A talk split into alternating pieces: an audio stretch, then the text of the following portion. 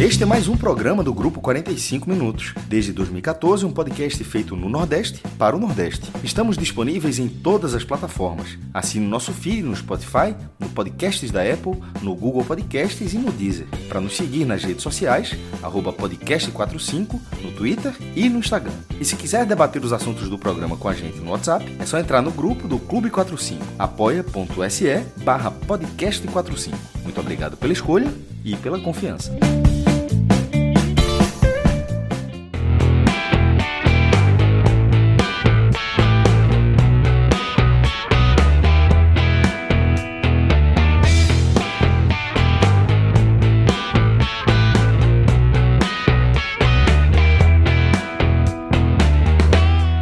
Galera! Estamos começando mais um H-Menon Eleições. Eu sou Celso Shigami e estou aqui ao vivo com o maestro Cássio Zirpoli e com Fred Figueroa. Confesso a vocês que é, perdi as contas de quantas madrugadas né, trabalhei com essa dupla aqui, mas fundamentalmente depois de alguma grande rodada ou de é, alguma partida assim que demanda uma cobertura muito extensa, produção de conteúdo, é, edição de capa de jornal, publicação de post, matéria. E apesar de não estarmos é, no nosso campo habitual, né, sem dúvida estamos no nosso horário é, habitual. Nenhum de nós aqui está é, é, estranho, né, na madrugada. Hoje menos, viu? Já foi, esse, esse, horário já foi mais comum. Hoje, hoje já, ele já me incomoda um pouco, já, já é um horário mais estranho. Não, cansar, cansar, a turma cansa, tá? Não vou dizer que a gente não, vai estar primeiros anos era um horário absolutamente normal do podcast, absolutamente normal, que era o horário depois de todo mundo escrever suas matérias, assim, era um horário normal, era, era, era uma gravação feita para ser realmente ouvida no dia seguinte. Isso, não tinha preocupação com ela. Então, assim, mas foi mudando e no, no cenário atual, é, pegar esse passado lá para 2014, 2015, é, acontece, mas é, é passado já. Essa, essa intervenção de Cássio, se ele não se ele não faz essa intervenção, dois segundos depois seria eu. Eu diria a mesma coisa, né? A, a madrugada hoje ela fere muito mais do que tempos atrás, né? E aí e olha que a é gente claramente, tá em casa, né? É, exatamente. A gente, porra, essa hora estaria tranquilamente na Rua do felizes, entrando no hub, conversando, tá? Altamente é, é, é, é, motivados, acordados, inspirados, e iríamos sem medo algum aí até três e meia, quatro da manhã, se preciso fosse, Isso. gravando os programas e inventando programas intermináveis, né? Que, que é um pouco também da nossa da nossa especialidade. A gente já viu o dia amanhecer ali né, na, na Rua do Bom Jesus. Algumas vezes. Tem uma foto clássica, né, que não é com o dia amanhecendo, mas é uma foto ali ainda com o Cabral da equipe, né? Bem madrugada. Não, a gente já chegava lá de madrugada, né? É. Ali gente, aquela foto lembro... que tem Cabral ainda, né? Rafa, João. Ali era três e pouca, quatro horas da manhã que eu pedi isso, pro Gari tirar isso. foto, não foi? Isso, isso. É, pois é, agora sim. É, eu, eu, acho que, que foi muito importante vocês fazerem essas intervenções, que de fato o complemento era mais ou menos nessa linha, né? Apesar de a gente estar tá habituado né, a trabalhar de madrugada, é, hoje fica mais. Custa mais, né? Para cada um de nós. Mas eu queria falar para vocês também que é, inspira a gente dentro do cansaço, né, do esgotamento mesmo da, das nossas rotinas inspira a possibilidade de, dentro do 45 minutos, a gente estar tá sempre se reinventando é, de forma a manter o nosso diálogo permanente com o nosso público, com vocês, que afinal de contas, vocês que são a força motriz de qualquer coisa que a gente vai empreender por aqui, né? E o fato é que é, nas, nos, nas últimas semanas, pelo menos, mas certamente daria para estender nos últimos meses, tenho conversado bastante com o Maestro, com o Fred também, sobre a estrutura da nossa programação e há um consenso de que não importa exatamente o que a gente vai cobrir, como a gente vai cobrir, o importante é a gente poder é, fazer companhia a vocês e contar com a audiência de vocês que confiam tanto é, aqui na gente para compartilhar angústias, compartilhar visões, né, medos e, e ideias, né, e análises. E eu acho que é, dentro dessa perspectiva, o que a gente tem pensado para 2023, principalmente, é muito disso, é de fazer um acompanhamento diário, né, aqui nos nossos canais, sempre dialogando com o nosso público original, como o Maestro bem lembrou, nosso público de podcast, né? Porque nessa configuração que a gente acabou de falar, não tinha ninguém acompanhando a gente ao vivo, né?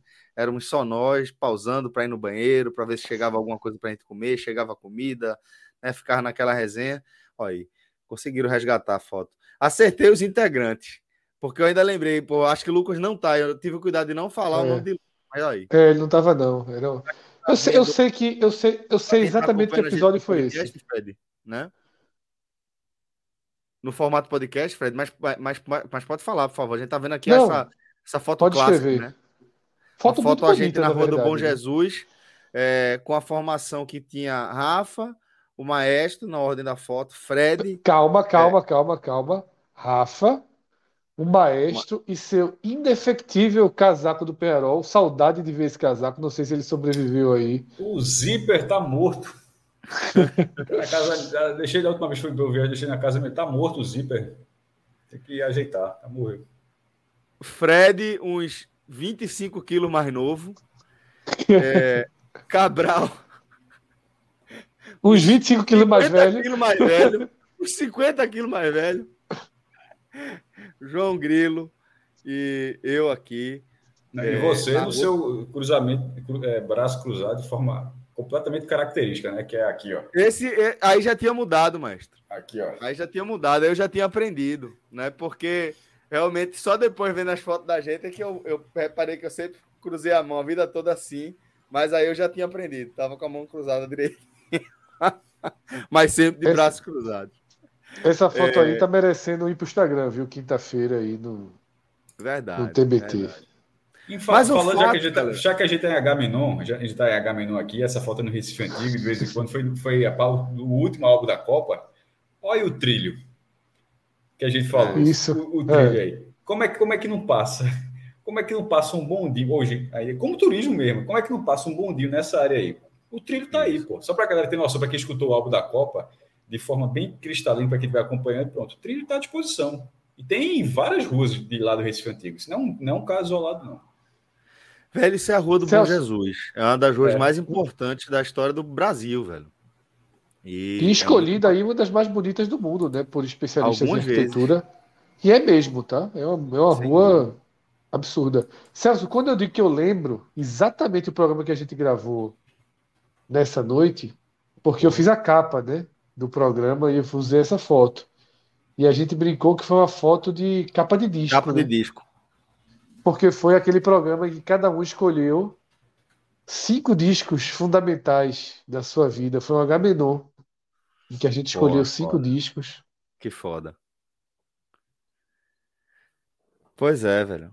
E aí o seguinte, é, como, como estava destacando, e por muito legal o Rodrigo ter resgatado essa foto. Obrigado, Rodrigo, diretor aqui da nossa live, sempre muito sagaz, muito rápido aí na pesquisa no resgate das nossas lembranças. Mas acho, Fred, que isso é parte da nossa proposta, sabe? Acompanhar aqui, fazer parte é, da rotina de vocês, cientes da responsabilidade que é esse espaço aqui que a gente ocupa, né? Independentemente do assunto que a gente vai debater hoje em dia, é, é basicamente é, isso que norteia o nosso caminho, né? E o fato é que, é, da perspectiva que a gente está vivendo, no momento que a gente está vivendo, é inevitável que o debate sobre política passe a fazer parte cada vez mais presente aí de nossas vidas. E não por acaso a gente está intensificando a nossa cobertura dentro do Agamenon eleições. Somente esta semana serão duas, né? Teremos esta edição que a gente começando aqui na madrugada. Em tese, era para ser como se fosse na terça-feira, mas já estamos na primeira hora é, nas primeiras horas aí da quarta-feira, e a gente vai fazer um novo Agamenon Eleições na quinta-feira, depois é, do, do debate presidencial, né? Pro, e também domingo, né, Celso? Naturalmente, com a domingo. apuração, né? Isso, Isso, com a nossa apuração ao vivo, tá? Então fica. Quatro da tarde a gente começa, né? Perfeito, perfeito. Fica, fica o convite para você acompanhar também as nossas análises é, a partir dessa perspectiva, né? É, e hoje, Fred, a gente vai fazer uma passagem né, pela última pesquisa, é, pelas últimas pesquisas também, e também pelos debates que a gente teve no campo estadual, com um olhar mais cuidadoso, né, pelo que a gente pôde acompanhar com outros integrantes da nossa equipe, além do, do debate para o governo do estado de Pernambuco, também o governo do estado da Bahia e do Ceará, mas traremos. Quer dizer que vai olhar. chegar a gente aqui ainda? Então, assim, em tese, né? Hoje, então, a gente fica só com o Pernambuco, né? Não, vai chegar, jovem, vai chegar. Isso aqui era só um, jogo cênico. Vai chegar. Thiago Minhoca e Lula Bonfim. Eu achei que, que enquanto eu tava falando aqui, alguém tinha falado alguma coisa contigo aí no privado. Não, isso aqui foi apenas uma. Uma, uma resenha, né? Pô, e até uma eu resenha, caí. Pô, uma resenha. Mas é isso, velho. É isso vai nortear aqui é, a pauta do nosso programa. Então, vou pedir para Rodrigo trazer já a primeira tela, né, Fred, para que a gente possa fazer essas leituras, companheiro.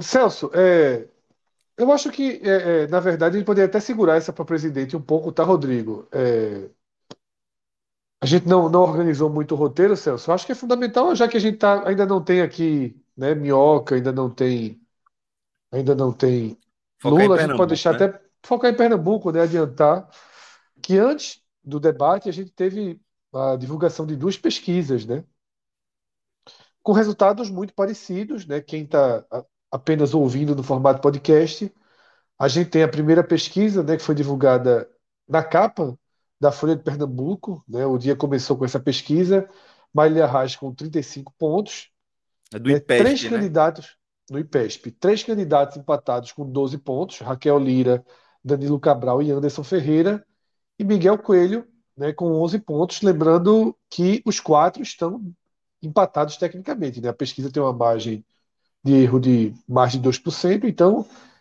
essa diferença numérica aí dos três para Miguel Coelho é. E isso, dentro da, é, da, regra da é pesquisa, é, ser, é, irrelevante. Isso precisa ser considerado, até já com os dados do IPEC, para ir na sequência, que é 34 para Marília, 15 para Raquel, 13 para Danilo Cabral, 13 para Miguel e 11 para Anderson Ferreira, porque as duas pesquisas divulgadas hoje, elas tiveram. É, assim, as metodologias são diferentes, é, as pessoas entrevistadas foram tipo, o IPEC, que foi o da Globo, foi 1.504 pessoas, o do IPEC foram mil pessoas.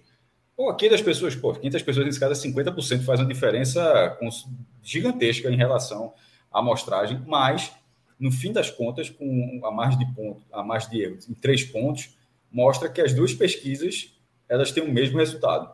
Assim, é, que é, no, no tipo, Raquel ela não foi de 12 para 15 em uma tarde ela, ela, ela, ela, na verdade, ela oscila entre 15 e 12 no mesmo período. Essas pesquisas foram feitas no mesmo período e cada, cada um vai pegar o seu melhor dado. Por exemplo, o Anderson Ferreira, ele deve estar abraçado com a pesquisa do IPESP. Que, Cássio, que é então só para completar, Cássio, que como eu estava transcrevendo para quem estava no Spotify, eu não cheguei a ler a do IPEC, tá? Mas então, é o mais eu, eu, eu falei os dados do IPEC. Certo, falei os dados tá. do IPEC. Justamente, justamente então. para comentar que, que, isso, que a, com a mais de erro, se colocar de três pontos, o dado fica rigorosamente o mesmo. Ninguém alcança a Marília, é, a liderança dela é consolidada, ninguém tem a segunda posição, ninguém tem o, o, segundo lugar garantido ou o quinto lugar garantido. Todo mundo, é, nas duas pesquisas, o cara é, dos Marília, primeiro lugar, e Raquel, Danilo, Miguel e Anderson, cada um deles pode ficar do segundo ao quinto lugar. E assim, cada, a, a, aí você vai pegar suas pesquisas, por exemplo, para Raquel Lira, acho que foi muito interessante, porque ela está no viés de alta. Ela ela ela está com 12%, ou seja, está em segundo lugar colada na do IPESP e está isolada em segundo lugar no IPEC. Então, para ela é um viés de alta. Para Anderson Ferreira, ele, ele é, é horrível, é, foi, foi pior porque o percentual dele menor foi na pesquisa de maior amostragem, uma pesquisa mais, é, mais profunda, de, e, e isso é pior para ele, ele ter caído, mas é o que eu falo é a margem de erro, porque ele não caiu de 12 para 11. Na verdade, esse 11 e 12 foram duas pesquisas, repito, no mesmo período. No mesmo, no mesmo período. É tudo dentro da margem de erro. É, eu acho que é só mais um, um, uma questão aí. É, também, não só isso, né, não vou me usar dessa forma, mas mais anímica, de repente, para a campanha de Raquel, de falar, pô, que estava ali crescendo, de repente, ó, deu 15. Se deu, se deu 15, significa que pode dar 15. Ela, ela não significa Isso. que deu 15, agora ela tem 15. Significa que essa pontuação não era uma pontuação que pertencia a ela. E de repente ela disse, pô, a gente tem potencial para ser 15, que é uma, uma pesquisa profunda, mais profunda deu 15. É, Miguel Coelho, que foi subindo, chegou a estar com 6, aí foi para 6, se não me engano, para 8 ou 9, agora com 13. E, e, na outra tem 11, ou seja, na, na do IPESCA da manhã ele está 1% abaixo de pegar um segundo turno, e, e nessa outra agora ele está 2%, mas com um percentual abaixo da outra. Ve, veja só, é, eu acho que aí só o próprio Danilo Cabral, Danilo Cabral tá, ter aparecido com 13, está muito lento ainda, mas a gente considera todo aquele debate que a gente já teve da máquina e tal. Será que de repente com 2%, 2% para ele é fichinha tirar na máquina do dia? Pode ser um debate. É, então, os ser. quatro que brigam pelo segundo lugar, eu acho que só Anderson, que foi que não participou, que não participou do debate, né? a líder também não participou, Marília, que ele, que ele pode ficar assim com, com o pé atrás. Mas, pela margem de erro, nos dois casos, ele está completamente inserido, e ainda tem uns votos de Bolsonaro, né? Então ele está completamente inserido nessa briga. Essa, é, é, o, a, a, pesquisa do IPEC, na verdade, ela foi boa para a pesquisa do IPEST, porque o IPEC já começa a ser um. É, é pesquisa, se não me engano, de 117 mil reais. A do IPEST, até olhei, se não me engano, a Folha pagou 50 mil são valores menores, é, é, são menos pessoas ouvidas, é uma, é uma, pesquisa menor. A do IPEC meio que valida os resultados do IPESP. Tá, tá vendo só? A pesquisa menor aqui, a outra que é mais cara, deu basicamente a mesma coisa. Porque deu na prática, no, dentro da margem, margem de erro, na verdade, o IPEC deu a mesma coisa do IPESP. Celso, é, poderia chamar na tela, até porque Cássio já introduziu né, a, a ausência de, dois Marília candidatos, né? Marília né? e Anderson. Eu queria começar respondendo a pergunta de Igor Vinícius.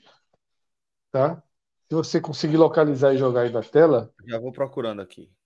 Se o Rodrigo localizar, é. ele, ele pode trazer antes, mas aqui achei. achei... Ah, pronto. Pronto, é exatamente essa. Tá? Igor, ele faz, o, ele faz a seguinte pergunta para mim. Fred, tira uma dúvida. Por que a falta de Marília em todos os debates é correta Diferente do outro candidato do Bolsonaro, não. Apenas porque ele é Lula, ele não. Você acha certo se posicionar assim?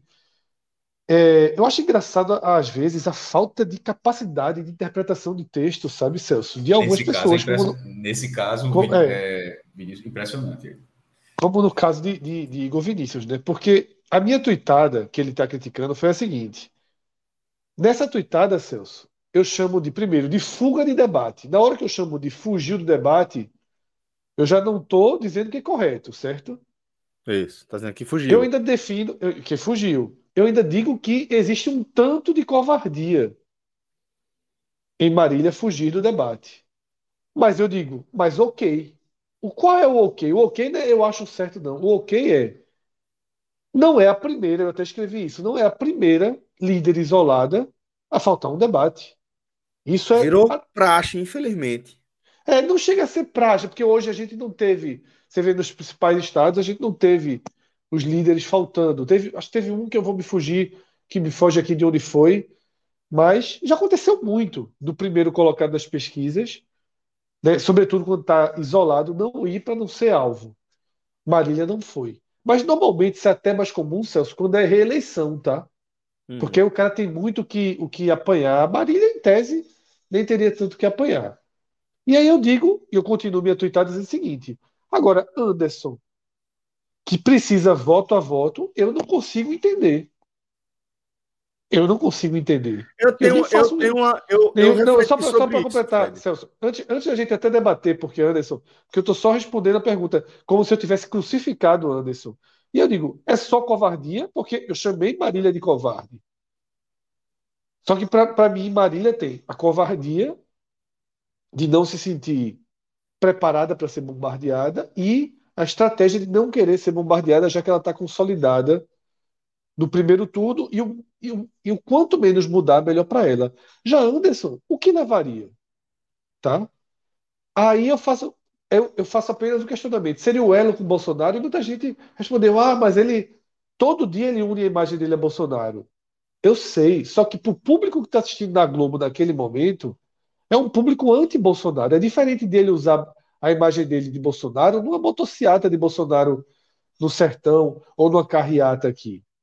Ali na Globo, que não é a TV que os bolsonaristas adoram, ele realmente teria que responder por questões que são complicadíssimas ao governo Bolsonaro. E lembrando que a gente está no estado que está um dos cinco do Brasil que Bolsonaro tem menos voto. Então, é, o que Igor não conseguiu entender é que a crítica era aos dois, só que assim, o ok não era um ok, ela fez certo. Eu ok assim, eu entendo. E a fuga dos Agora, Anderson... ela não é uniforme. É, tudo que você falou é aplicável, mas eu acho que o debate da Globo é o, o debate da Globo ele não se aplica aos outros. É só ver o presencial. É, o debate no SBT, é, o que deu, deu dois pontos, pô. Dois pontos de audiência. É uma, é uma, é uma lógica diferente. É, aqui em Pernambuco, nos debates, teve, é, teve na TV Guararapes, teve na, na, TV Jornal, mas com audiências bem inferiores, assim, com, com é, repercussão muito menor. Pô, o, o, da Globo é aquele onde todo mundo, o cara que fala de novela, o cara que fala de futebol, mas na sua rede social o cara estava falando. Não era uma audiência de Copa do Mundo, mas é, é uma audiência onde que é uma audiência que alcança todas as camadas. Então, a gente é uma coisa que a gente costuma usar para Bolsonaro de falar para convertido. É, é, Anderson Ferreira, e na verdade eu achei bom, tá? Se foi essa estratégia, se caso tenha sido isso mesmo, achei bom, que na verdade eu queria que ele não fosse para o segundo turno. Mas assim, é, ele perdeu uma oportunidade enorme de falar para não convertidos. Talvez, talvez a, a campanha pode, pode ter estudado também que ele, ele perderia mais. Aí realmente meu, meu alcance político não vai há tanto tempo, não, mas é, é, óbvio que os caras devem ter pensado nisso de que ele poderia perder mais do que ganhar, porque seria um alvo, justamente pelo que o Fred falou, é, da base bolsonarista ser menor aqui em Pernambuco. Mas ao mesmo tempo, é, e na cabeça dele, o, o, público dele, talvez, até Jabotão, inclusive, é uma cidade com um colégio eleitoral muito maior do que Petrolina, a gente já até falou isso, do que Petrolina e Caruaru, por exemplo, e de repente, na cabeça dele, a base dele vai ser suficiente para pegar o segundo lugar, porque não é, ele não precisa ganhar a eleição domingo, ele precisa ser o segundo lugar para ir para o segundo turno e aí tem uma nova eleição. Mas, com um, um cenário de acirramento, como, como a gente está vendo, perder a, a, o debate da Globo, por isso que eu estou frisando, não é o perder o debate, é o debate da Globo, ele perdeu, assim, uma hora de muita exposição. E, e, e, sabe qual é a diferença disso? É só você, se você quem prestou, prestou, atenção, a primeira fala de Miguel Coelho, como foi no debate da Globo. Ele se apresentou. Eu sou Miguel Coelho, tenho 32 anos, casado, só disse que era torcedor do esporte. É, que disse que era torcedor do esporte, mas casado. Foi Cauê um filho, que disse, Cauê que disse. É, que, que falou, que falou. Sou advogado, já fui. Pre... O cara se apresentou. Porque ali não é o guia eleitoral, o guia eleitoral, o tá, ali o cara tá falando para um público muito mal. Muita gente na área do guia eleitoral, muita gente assiste o guia eleitoral, mas muito, é muito comum também o cara ir almoçar, o cara desligar a televisão, o cara só volta na hora que começa a programação. Ali não era o guia eleitoral, aquela coisa automática. Ali é, é o embate, é o debate com embate. Então, para Anderson Ferreira, para parte do eleitoral dele, ele poderia ter se apresentado, nem que fosse é conhecido na capital, mas poderia ter sido se apresentar para o interior de repente. Miguel fez o contrário, ele fez uma apresentação para a capital. É, e eu estou deixando de dizer, dizer aqui, é, falando na maior humildade aqui, eu não faço a menor ideia se isso é o certo, a forma como eu enxergo. Eu não consigo ver uma lógica muito firme de que essa foi a melhor decisão tomada. É, mesmo tendo essa, esse viés de rejeição, sabendo se fosse todos os outros debates, se não tivesse ah, os outros debates, como não foi, mas tivesse na Globo, eu acho que seria mais, é, seria mais prudente, porque é uma exposição que ele não vai ter em outro lugar. Ele, agora, ele teve um dia inteiro de agenda com o Bolsonaro? Teve. Mas se quisesse poder, no final do dia, em vez de pegar um avião para Brasília, poderia ter pego um avião para o Recife. Pô. É, o Petrolina Recife, 40, 45 minutos, o cara está no Recife. Quando ele tivesse, o cara chega. Qualquer lugar ele chegava. Então foi escolha. E eu acho que essa ausência. E a detalhe, ele apoiou do mesmo jeito, tá? Não foi assim, ele apoiou. Cara. Quem, quem não estava lá no, no, debate apoiou. Eu, eu achei, eu achei uma, uma ausência que foi ruim para a candidatura dele, mas repito, se caso tenha sido ruim para a candidatura dele, não, Ok. Celso, tu ia é, passar a tua Mas visão. Era isso, né, de, do... era isso. Vocês já passaram pela, pela visão. Vocês dois já passaram. Eu acho que a justificativa é essa mesmo. Ele, ele tentar não, não levar o, o seu elo com o Bolsonaro para um lugar com maior. É, é, é, com, com maior clareza de rejeição a Bolsonaro, né? Esses 11% que ele tem já são de 11% de bolsonaristas? Até para Totalmente. Já, totalmente. totalmente. essa pergunta para Celso. Então não fazia diferença, velho. Já, já, a gente já sabe, não é possível que ele não sabe. Cara, quem é Bolsonaro, meu irmão? O cara poderia ter falado qualquer coisa de Anderson Ferreira, esses 11% ele não ia perder, não. Quem é Bolsonaro não abre. Ele, ele perdeu a oportunidade de falar para a gente que não é Bolsonaro. Ele, ele, ao, ao, ter, ao adotar essa estratégia, é alguém que parece ter medo de perder o que tem. E o núcleo duro já ficou muito claro. O núcleo duro de Bolsonaro Cássio, é completamente assim. É, os caras é perfeito o que você falou, Cássio. Porque quem não vai para debate é porque tem medo de perder o que tem. E ele tem muito pouco, né?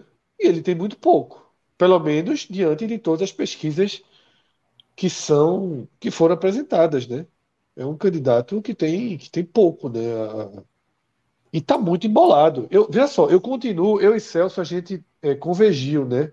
No último programa que a gente falou de política, foi o Agamenon da semana passada, né?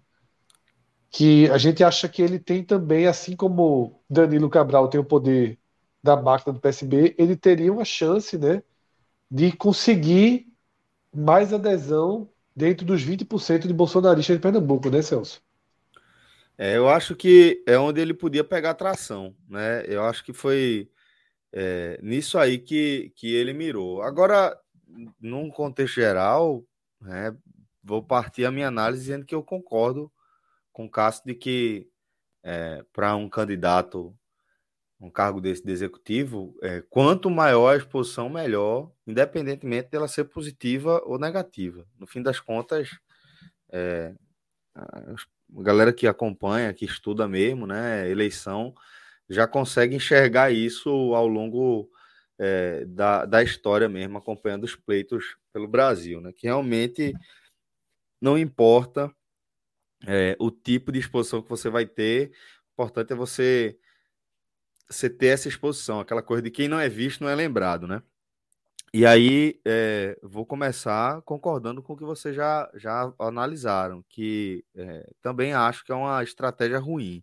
E aí, vamos tentar especular o que é que motiva, né? Porque para mim também parece claro, como é para vocês, que é uma estratégia ruim. Entretanto, eu sempre gosto de, de me forçar mesmo a lembrar, né? Nesse quando a gente vai fazer esse tipo de análise, que tem gente muito mais capacitada que a gente, ou, ou pelo menos com muito mais. Eu fiz é, questão de frisar que tá falando da humildade, que realmente não tinha uma é, posição fixa, uma exato, posição firme sobre isso. Exato, mas assim, é, como eu sei que tem muita gente muito mais competente que eu na campanha de Anderson Ferreira para tomar esse tipo de decisão, até o próprio Anderson, sem dúvida, tem muito mais capacidade que eu para tomar essa decisão. Eu, eu vou agora tentar enxergar o que é que motiva ele realmente a, a ter tomado essa decisão. Essa decisão foi tomada, é esse fato agora que a gente está discorrendo, né?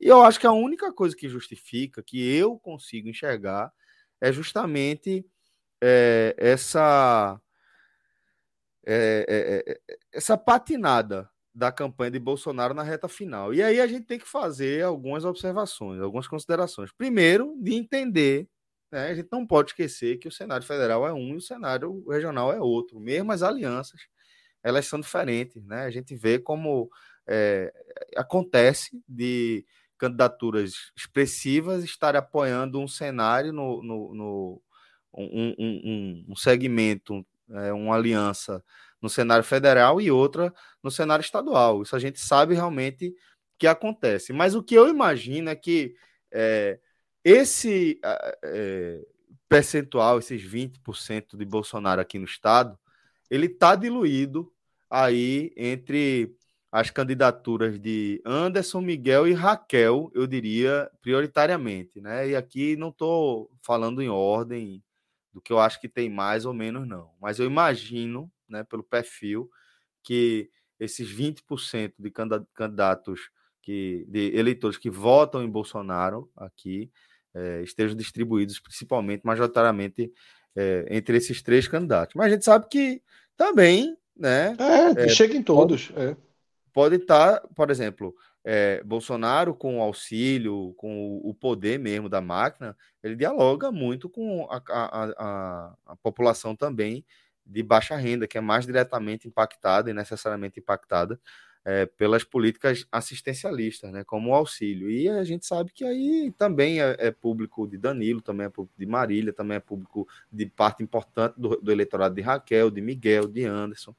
Então, acho que, que está é, tá muito distribuído e eu, eu imagino que Anderson é, esteja tentando também, né, dialogar com um eleitorado que é menos colado com esse espectro mais bolsonarista e mais centro.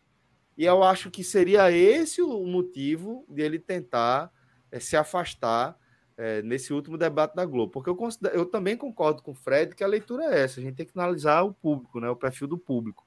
E o perfil do público é um perfil um pouco, um pouco mais diferente, imagino. É reativo que, a Bolsonaro, né? É, e que Anderson enxergue isso. Eu acho que Anderson tem consciência disso. Se ele está querendo tentar um diferencial né, nessa reta final, já que simplesmente nenhum dos, de, é, é, dos candidatos conseguiu capitalizar realmente, se, se vestir a camisa, eu sou o candidato de Bolsonaro por aqui, esse voto está diluído, eu imagino que é, nesse sprint final, agora no cabeça a cabeça, pescoço a pescoço, ele esteja tentando mirar nesse eleitorado um pouquinho mais distante do espectro bolsonarista mesmo, do núcleo Pô, mas assim, bolsonarista logo raiz. hoje isso não foi o que aconteceu.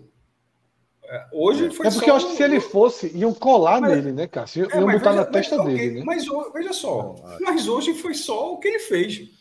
Assim, ele não teve é. ele está fazendo descolamento num dia onde tudo que, que, que, toda a agenda do cara foi bolsonarista.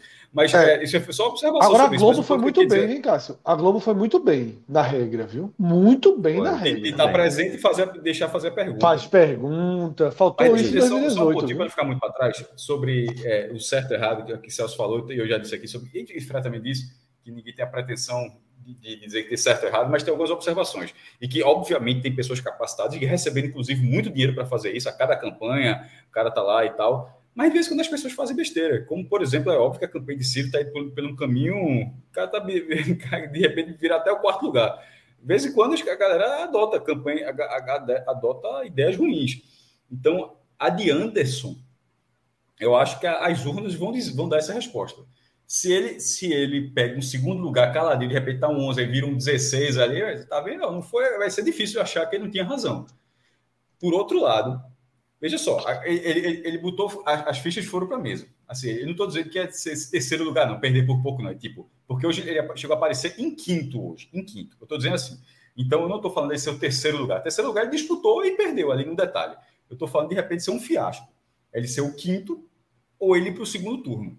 E, e, é o que está acontecendo, porque hoje ele é o quinto e ele continua tendo chance. E veja só, numa pesquisa ele é o quinto e na outra ele é o segundo empatado. Então ele está justamente entre a cruz e a espada. Ah, no bolo, é. é não, mas estou dizendo assim, porque se ele for o segundo, ele vai dizer, ó, tá vendo, a estratégia foi boa. Se ele for o quinto, é muito difícil que você não, que alguém fale isso, meu amigo. Claro, que o, o debate não pesou, né? O cara, é. não aparece, porra. O cara, assim, o cara tinha 11%, o cara simplesmente optou por não fazer parte do processo uma coisa eu achei, é, eu achei, eu achei. Uma coisa é linda, 34, já chegou a ter 38% Marília, beleza. Tá, é uma estratégia de não se desgastar. Mas uma estratégia de não aparecer você sendo um, uma figura que não tem uma base muito grande, assim. É, é. A, a, o resultado de domingo vai balizar esse tipo de estratégia daqui para frente. Porque se, se der certo, a galera vai começar a abdicar muito de debate desse tipo. Se não. der errado, nunca mais ninguém falta debate da Globo. Nessa, e outro aspecto que eu queria falar com vocês sobre o debate também e quase sobre a ausência, né? Que é, eu senti que, que Raquel ela foi meio que escanteada, né? No, no debate ao longo do, do estrategicamente, do né, Celso? É, acho que de forma estratégica, é, Danilo e Miguel acabaram centralizando. Os 15 pontos dela, os 15 pontos meio que deram um susto de que ela poderia descolar. Isso, então ele, e ela, e ela, 500, em 500 isso. debates, é absolutamente. E ela jogou na mesa na apresentação o número. Ela disse: ó, saiu um IPEC hoje aí, há pouco tempo, eu tô com 15. Porque. Tá certa ela. Tá certa ela, porque tem um voto útil, né?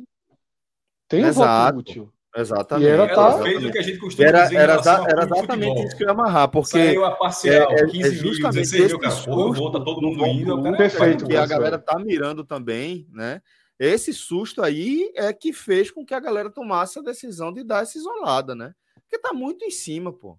Tá muito Isso. em cima. Ela é a candidata mais forte eu, eu sou final. um dos caras que é, eu vou votar pensando no voto útil aí para aqui no estado, né?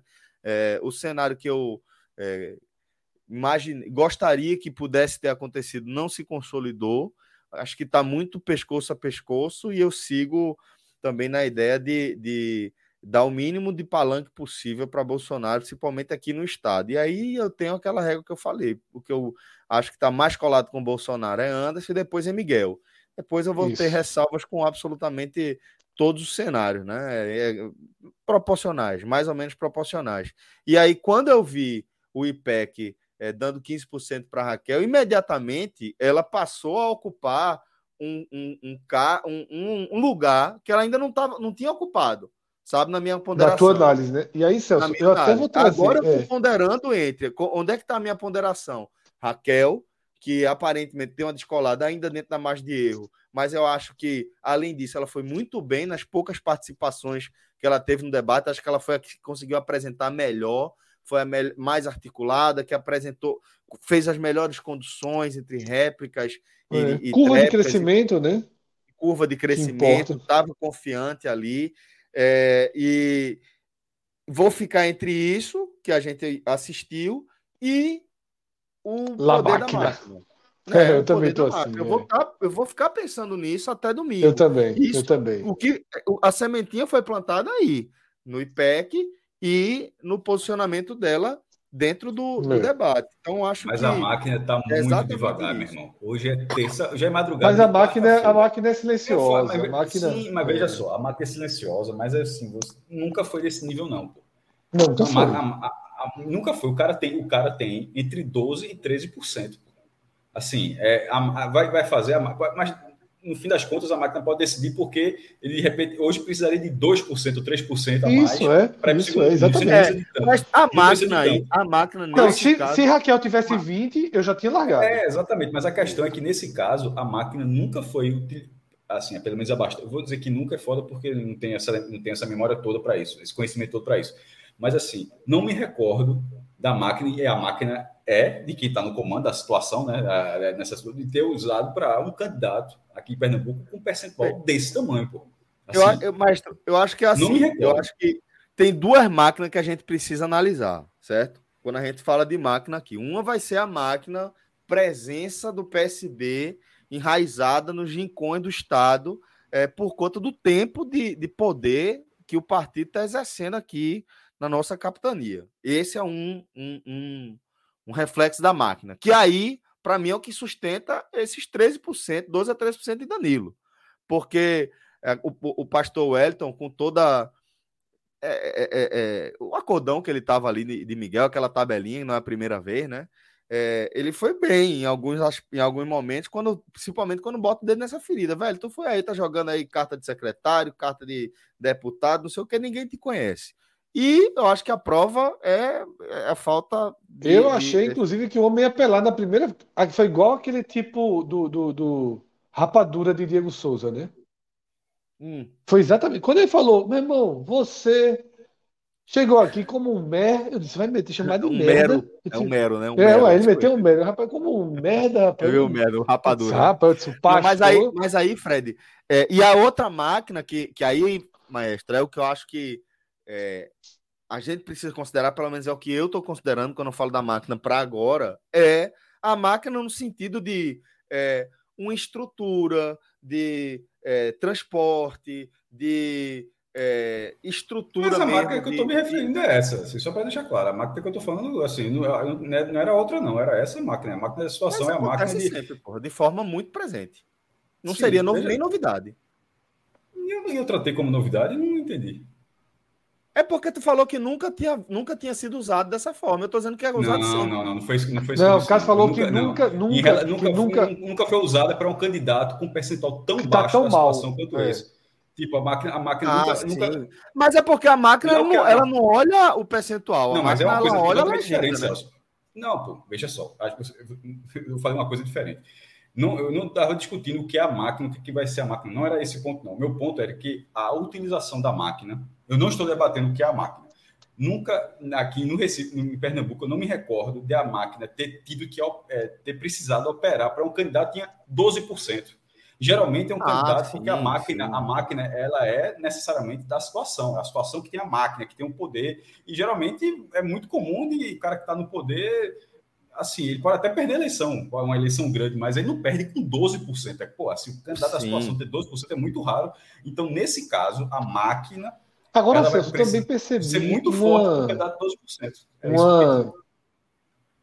Cássio deu uma travada, né? Travou. Não, ele já, já, já, terminou, já parei, concluiu. Parei. É porque foi no finzinho da, da conclusão dele. Pronto.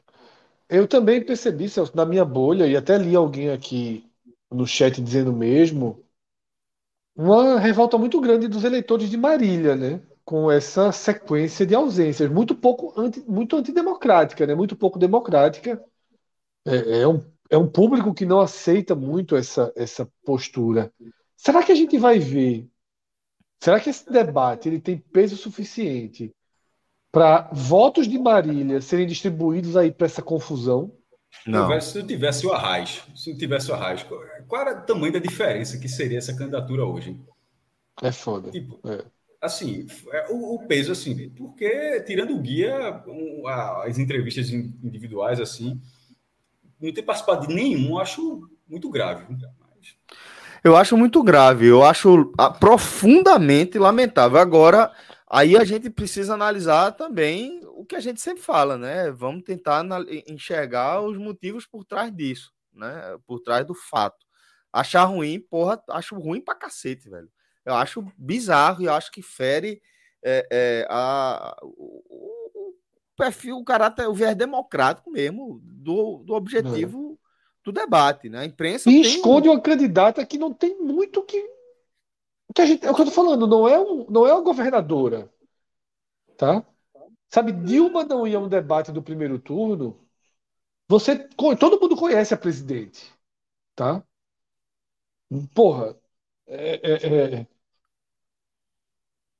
Lula não ir, Bolsonaro não ir, você, você tem uma certa, uma certa lógica. Mas Marília Reis é muito. A gente tem muito pouco de Marília Reis, efetivamente. É, velho, mas, é, que... mas aí é o pragmatismo, porra. Aí é o pragmatismo. É o pragmatismo, é. Com é, covardia. Ela, tá, ela, vai, tipo, ela tá vendo, ela tá, ela, ela tá vendo a, a, própria campanha, analisando passo a passo, pesquisa a pesquisa, é muito consistente, pô. A é Haddad foi. Haddad foi numa situação mais ou menos Diferente. parecida não é tão diferente, não. Não é tão diferente, não, a de idade, Celso. Não é tão diferente, não.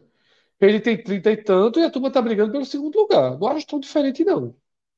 É a mesma situação. No, no, no, no, no Bojo é a mesma situação. A Haddad tem mais de 30 e existe uma briga pelo segundo lugar, uma briga mais próxima dele. Mas okay. tinha um anti, o antipetismo da, é, ditava o tom da parada, né? Não existe um anti... Foi agora, não, eu tô falando agora, hoje. Eu tô falando hoje. Ah, Haddad sim, foi sim, um debate hoje em São Paulo. Sim, sim, sim, Entendi, entendi. Com esse mesmo cenário. Ele é líder, está no segundo turno. É. Não eu tem como é tirar o segundo turno. Eu acho que é de se aplaudir aí a, a, postura de Haddad, né? Até hoje Mas dia, foi Haddad, foi Zema, foi Eduardo Leite.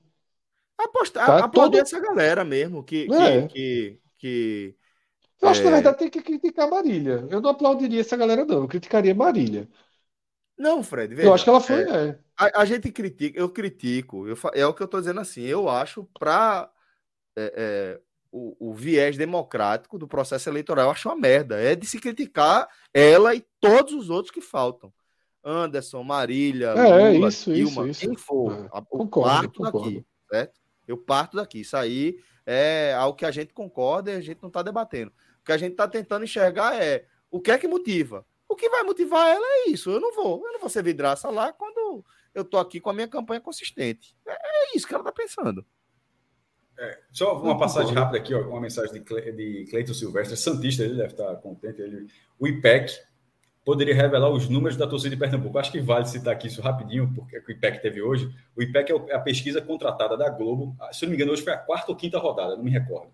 É, 1.500 pessoas, ou seja, um número bom e tem, e tem e, está tá registrado no TSE e foi feita a pergunta. Ele, a pergunta que ele está falando é porque o, a, a, o questionário político, a última pergunta, ele é todo político. Quer que votar em governador, vota em senador, vota presidente, quer que acha da gestão de Paulo Câmara, quer que acha da gestão de Bolsonaro. Isso tudo para, na última pergunta, falar: vamos agora mudar de assunto em futebol. Você torce para quem? e tem para dar a opção. Então, mas até agora não foi divulgado. Foi feito nas outras pesquisas do IPEC para consumo interno. Estou tentando apurar esse dado ainda, tá? é, mas ainda não consegui. Então, só para dizer assim, não foi divulgado. Certamente o IPEC tem esses, esses, resultados e provavelmente a Globo, que contratou a pesquisa, também tem, mas ainda não foram, é, foram revelados. Recentemente foram da Bahia, que que foi, é, foi Datafolha, foi Ceará, que foi o IPESP, que foi essa mesma pesquisa da Folha de Pernambuco, pesquisa de MEC Pernambuco, e o IPEC, que é a, a, a galera que era do IBOP, né, os executivos do IBOP que fizeram o IPEC, Isso. eles estão fazendo essa pesquisa em Pernambuco, mas até agora não é, é para consumo interno. O que é consumo interno? É para você porra, vender para empresas, vender para qualquer outro tipo de público para ganhar em cima disso. Enfim, feito terminado parênteses, só porque realmente era a coisa do dia e esse dado existe, ou seja, está por aí, já se sabe, uma, uma pesquisa de torcida bem atual, mas ninguém revelou os dados ainda não. Celso, é, Eupídio e Raul Coutinho, eles, eles seguem essa aquela linha que eu tinha falado. Eupídio diz, Fred, eu, minha namorada, minhas irmãs, enfim, toda a minha bolha desistiu de voltar em Marília depois de hoje. E Raul Coutinho ele faz o seguinte: eu vi muita gente da minha bolha também virando voto. Dividiu muito para Raquel e Miguel. É, eu não sei o quanto o quanto o debate, o debate de altíssima audiência, tá? A audiência foi boa. Mas. É, tá. Não é para se desconsiderar é. uma fala dessa. Exatamente. Não se compara não... com, com, com o TV é Jornal, com o TV Guarapes, não para o estado inteiro. Todos, todas as cidades de Pernambuco recebem o sinal da, da, da Globo Nordeste. Fernando Noronha recebe o sinal da, da, da, da Globo também. Então, assim, é... E, e, é um, e, assim, ah, mas a TV Jornal também chega, ainda vai até falei TV Jornal, o pessoal até corrigiu, vai ser, vai ser feita ainda sexta-feira. É, quinta-feira é de manhã, quinta-feira, quinta 11 da manhã. É outro volume, é outro volume de audiência. É a mesma coisa Sim. que a gente fala aqui, quando a gente fala aqui, costuma falar de futebol, a Copa do Nordeste passando no SBT ou passando na Globo tem uma diferença, assim, dentro da cidade. Absurda. Tem uma é. diferença absurda. A, a, vantagem do SBT é porque ela passa em todos os estados do Nordeste, enquanto a Globo ela só passava, e essa diferença é gigantesca, naturalmente, Pernambuco, Bahia e Ceará. Mateus... Mas dentro da cidade, só para concluir, mas dentro da cidade é muito diferente. É um da. Quando muito Esporte Santa, como teve na Copa, deu 18 pontos, e na Globo dá 24, 25 pontos assim, quarta-feira de noite, sem, sem ir muito longe. Traz aquela mensagem de novo de Matheus, Rodrigo. É, Matheus trouxe a seguinte mensagem, galera. O pessoal do interior não abre. Eu chuto no máximo uma oscilação negativa para os 30%, falando aí em relação a Marília. E aí eu queria perguntar para vocês. Já seria é, 4, 5 pontos para enlouquecer ali a disputa lá embaixo, né? Total, total. E aí a minha pergunta para vocês seria a seguinte, dentro desse tema que Matheus trouxe. É, a gente já falou também aqui, o maestro até norteou isso, né? do peso do sobrenome Arraes é, na, na votação de, de Marília, né? ou na é, intenção né? de intenção votação de voto, na, né? em, em, Marília, intenção de voto aí em Marília. É, e aí eu queria perguntar para vocês, ou pelo menos sublinhar, porque é, a gente sabe o tamanho de Arraes para a política aqui no Estado, né? pra, na verdade, o tamanho de Arraes para a política do Brasil, né? do Estado aqui nem, nem se fala. Né? E eu, eu destacaria que a gente está falando de uma campanha que tem é, dois candidatos né, com base é, no interior do estado, uma no Agreste, Raquel, que foi prefeita de Caruaru, e a outra, o outro, a outra candidatura de Miguel Coelho, que foi o prefeito de Petrolina. Né?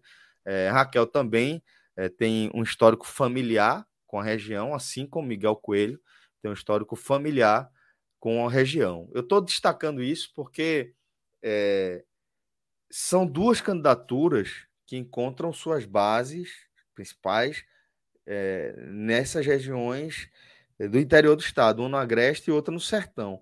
E ainda assim, aí era aqui que eu faço essa pergunta para vocês, se vocês acham que o sobrenome Arraes continua tendo peso para levar o nome de Marília até esses lugares e incomodar essa galera lá. Se isso pode ser também. Não tenho, não tenho, não tenho capacidade de responder, de verdade. Eu não, não sei. É, pô, tudo que a gente fala aqui é um pouco de achômetro. Eu acho que no achômetro. Não, mas é porque que... isso aí realmente eu não, não sei, não. Eu não, não, não é, sei. Eu, eu, acho que, eu acho que tem uma importância muito. Detalhe. Tirando Danilo não, Cabral, é. assim, é, todos os outros aí tem, tem, um, tem um sobrenome é. é com, de uma linha política, né? Mas, obviamente, dela, em Pernambuco, é o mais forte disparado em, em relação a todos que estão aí. E eu acho que faz diferença sim. Já tinha feito, quase fez na prefeitura do Recife.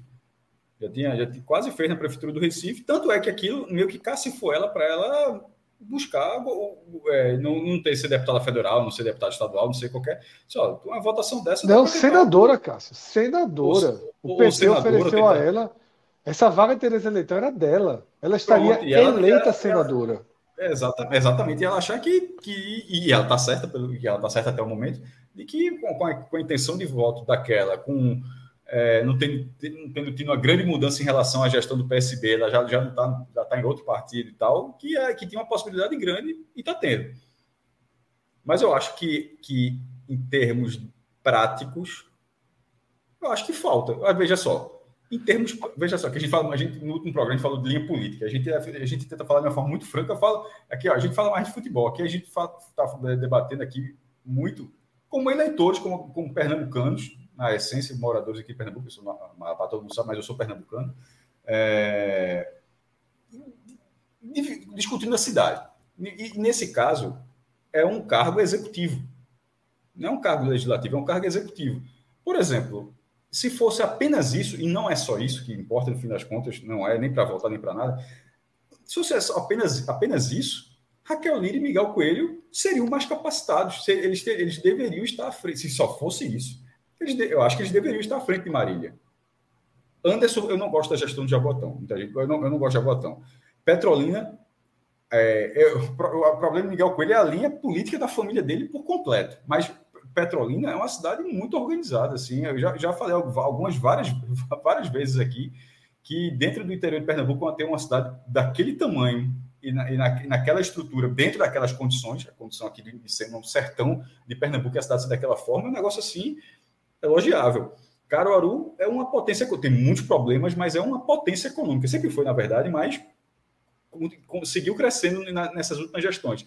Então, são dois, são dois nomes muito, muito mais testados em termos executivos. Mas, no fim das contas, não é, não é, não é só isso. E, e não é só isso, é, é, o que faz Marília se liderar, é o, é o sobrenome, é a intenção, é, é, o, é, a força na capital, porque as prefeituras de, de Raquel, uma é de Caruaru, no Agreste, outra é no Sertão. E Marília, é é um, ela, ela, já, ela foi, ganhou a base política dela já no Recife, isso dá um, uma massa de votos. É, mas se fossem só em questões, em questões de gestão, de, vai gerir o Estado parece ser o melhor nome. Porque, como política até agora, não acho que tenha sido uma política, uma, uma, uma política, é, uma política excepcional. Pode vir, pode, pode vir a ser. O que o próprio Eduardo Campos, antes de ser governador, já tinha sido ministérios menores e tal, ele, ele, ele meio que disparou ao sendo governador de Pernambuco. Antes daquilo, tinha sido secretário, tinha tido problemas, tinha, tinha, tinha tido, na verdade, na verdade ele, ele, o, o governo de Pernambuco reviveu a imagem dele como político, porque na verdade ele era um político ali, ó, vai pegar ele o ministério. como um azarão ali naquela eleição, pô. É exatamente, ciência e tecnologia. Aí tem a polêmica, a polêmica dos pecatórios, aí, porque era do avô dele que era o governador, aí por isso que ele tinha entrado. Vocês tem uma série de, de, situações, mas aí ele, ele ganhou luz própria, acho que de vez quando virou governo Pernambuco, governador de Pernambuco. E isso pode acontecer com Marília, porque até aqui, na minha opinião, eu acho que isso ainda não existe. Essa, essa luz própria de uma, de uma grande é, gestora e de, de, um Estado com tantos problemas como é o nosso. Deixa eu fazer uma pergunta bem simples aí que a gente não fez. Teve vencedor o debate?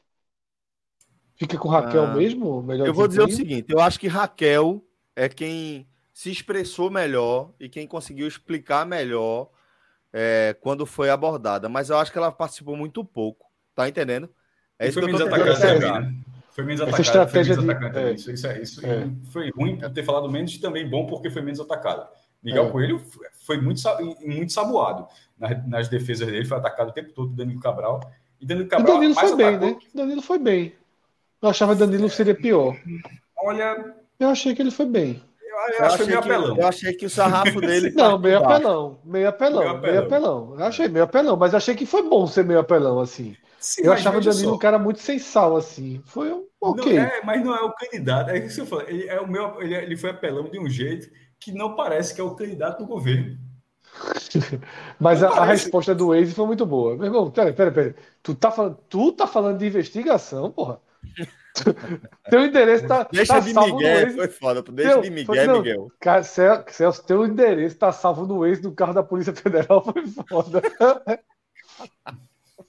Wi-Fi. Wi-Fi é foda, o cara chega lá com é, Eu vi as pessoas falando Waze, mas eu, eu vi, eu tenho quase certeza que eu vi o Wi-Fi na hora. Não, não ele falou Waze wi primeiro, depois falou Wi-Fi. Ah, então não, ele falou que a viatura, Wi-Fi, que o Wi-Fi pegava no automático. Não, e, a, o Wi-Fi quando chega já, já, já Quando conecta. chega já... Essa conecta. piadinha tu sabe que é com outro lugar, né? Essa piadinha é com outro lugar, né? Vale para muita gente ali, meu irmão. Vale para. É. É ali, conselheiro, conselheiro ali. Ó, vamos, vamos ler aqui os superchats que a gente tem, tá? Recebemos dois superchats. E, porra, mandar tem um mais, Celso.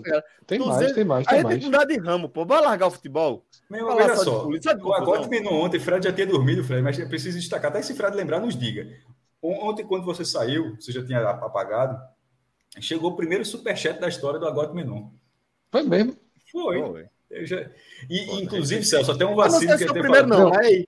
Antialérgico, na minha, cabeça, foi, na minha cabeça foi o primeiro. Antialérgico, um antialérgico não existe. Na parte do mapa, porra, era pra gente ter ido no Google rapidinho metido, metido um mapa na tela ali. Acho que a gente vacilou feio. Mas no próximo, na próxima a gente, a gente fala.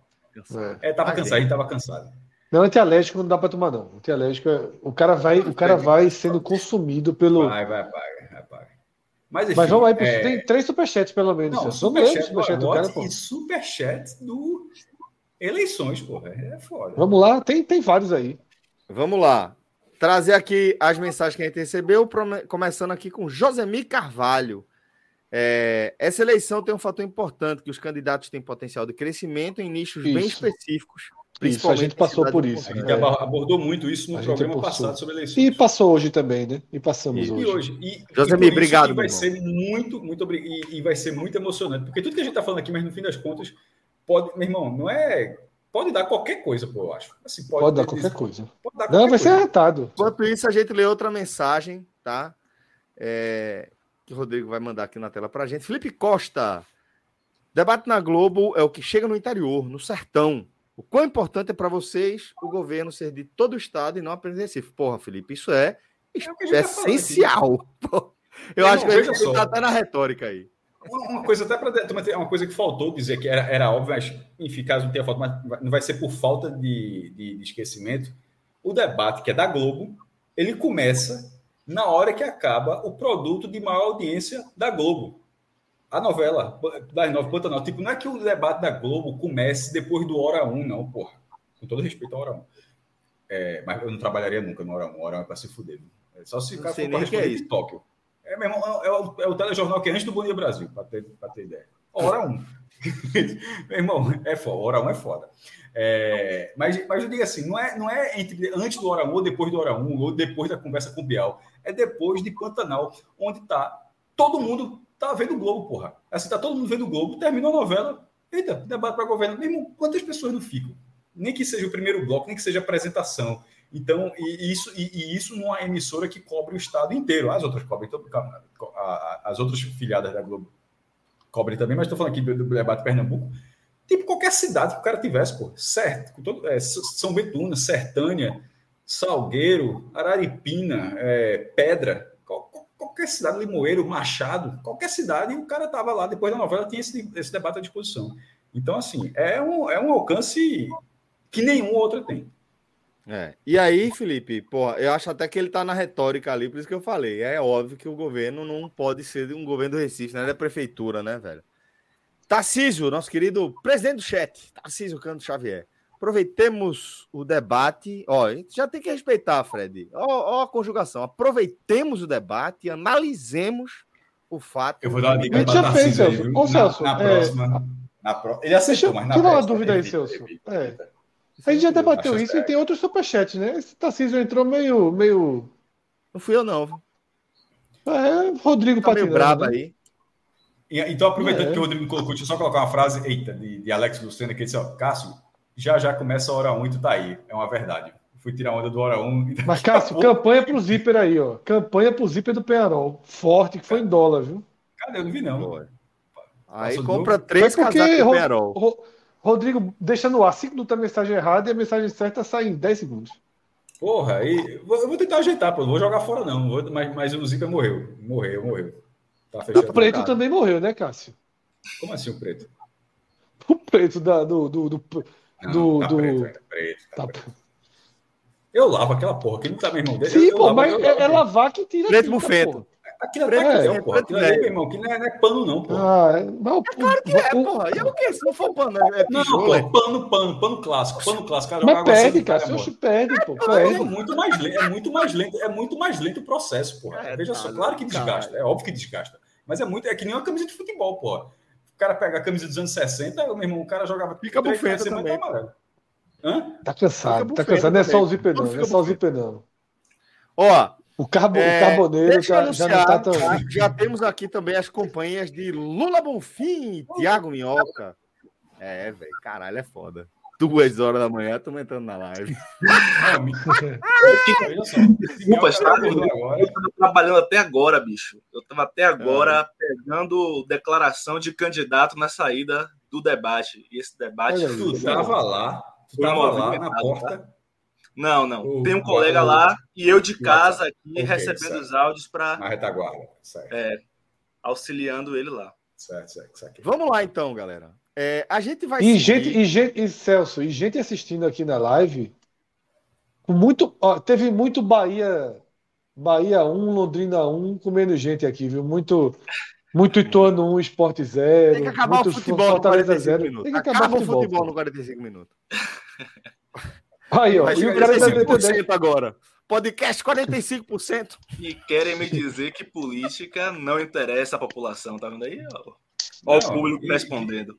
E, que, e Olha, 10 reais, gente. Fire de zíper. Apareceu um fire de zíper, né, meu irmão? Foi foda. Meu irmão, veja só. Eu vou, eu vou ajudar. Agora, eu fui eu... ice, ice de, de, de... Não, você do que tá desbotada, não tá desbotada. Tá cansado, porra. Pelo amor de Deus, faz três anos que eu não vejo. Eu vou, eu vou apostar 50 reais, que é a mesma cor de quando eu comprei. Não vou. Mas desbotada é diferente. Desbotada é mesmo. O cara olha assim, pô, isso é, tá, tá, preto ainda, pô. Tá preto. Confio. Traz os outros, as, os outros superchats, Rodrigão. Temos mais aí que eu tô vendo. Rodrigo tá comendo Danete, tá comendo Danete doce de leite. É bom. Descobriu hoje. É bom pra cacete. Eu já tinha avisado. O cara fica doido comendo. Vitor Cabral. Marília já tá no segundo turno. Vai ter a presença forte de Lula em toda a campanha com qualquer um que não seja Danilo Cabral. Acho que leva tranquilo. Vitor. É favorito. Vai, vai deixar pro, pro Agamenon segundo turno. É favorito, né? E, e Vitor não é. tá respeitando o primo dele, né? O Danilo. Obrigado, Vitor. Mas vamos lá, vamos seguir aqui com é, o nosso programa, com a nossa pauta, e agora a gente faz uma rápida transição, verde, rápida. Caralho. Vamos lá, vamos para o cenário federal. Vamos trazer a atualização é, das pesquisas. Fui, fui, agredido, fui agredido verbalmente aqui por Rodrigo, viu? Queria só deixar isso claro. Eu acho é pouco, você merece. Mas você foi culpado aqui também, viu? Vamos, vamos, vamos deixar claro aí. Foi que você favoritou, né? E Rodrigo foi no tiro cego ali. Sei nem o que era, velho. Essa Aquaesta foi a que saiu hoje, foi? Agora, rapaz. Respeita o Agamenon. Respeita a gente, Lula. Pelo amor de Deus, porra. Rápido demais, bicho. Respeita a gente, porra. Isso aí é da madrugada já. A, o para, a Paraná Pesquisa já ajustou o negócio é porque Foi. O, Exatamente, a boca do jacaré está abrindo, viu, meu amigo? Celso, faz a leitura aí para quem está apenas nos ouvindo. Vamos com o Paraná, a Paraná Pesquisa, é isso? Não, você pode apresentar a tela que estamos debatendo, né? Então vamos lá, vamos com tudo aqui. É, a gente vai trazer as pesquisas mais recentes de quatro institutos, tá? Começando pelo IPEC, que saiu na segunda-feira. O IPEC apresenta Lula com 48%, Bolsonaro com 31%, Ciro com 6% e Simone Tebet com 5%. Aí na quarta-feira. É, Agora, quarta quem, tinha, quarta quem, quem tinha Vamos passar pelas outras, então, e deixar essa por último ou não? Vamos logo. Não, né? pode não, pode seguir a ordem, pode seguir a ordem. Não, a Quest, mesmo.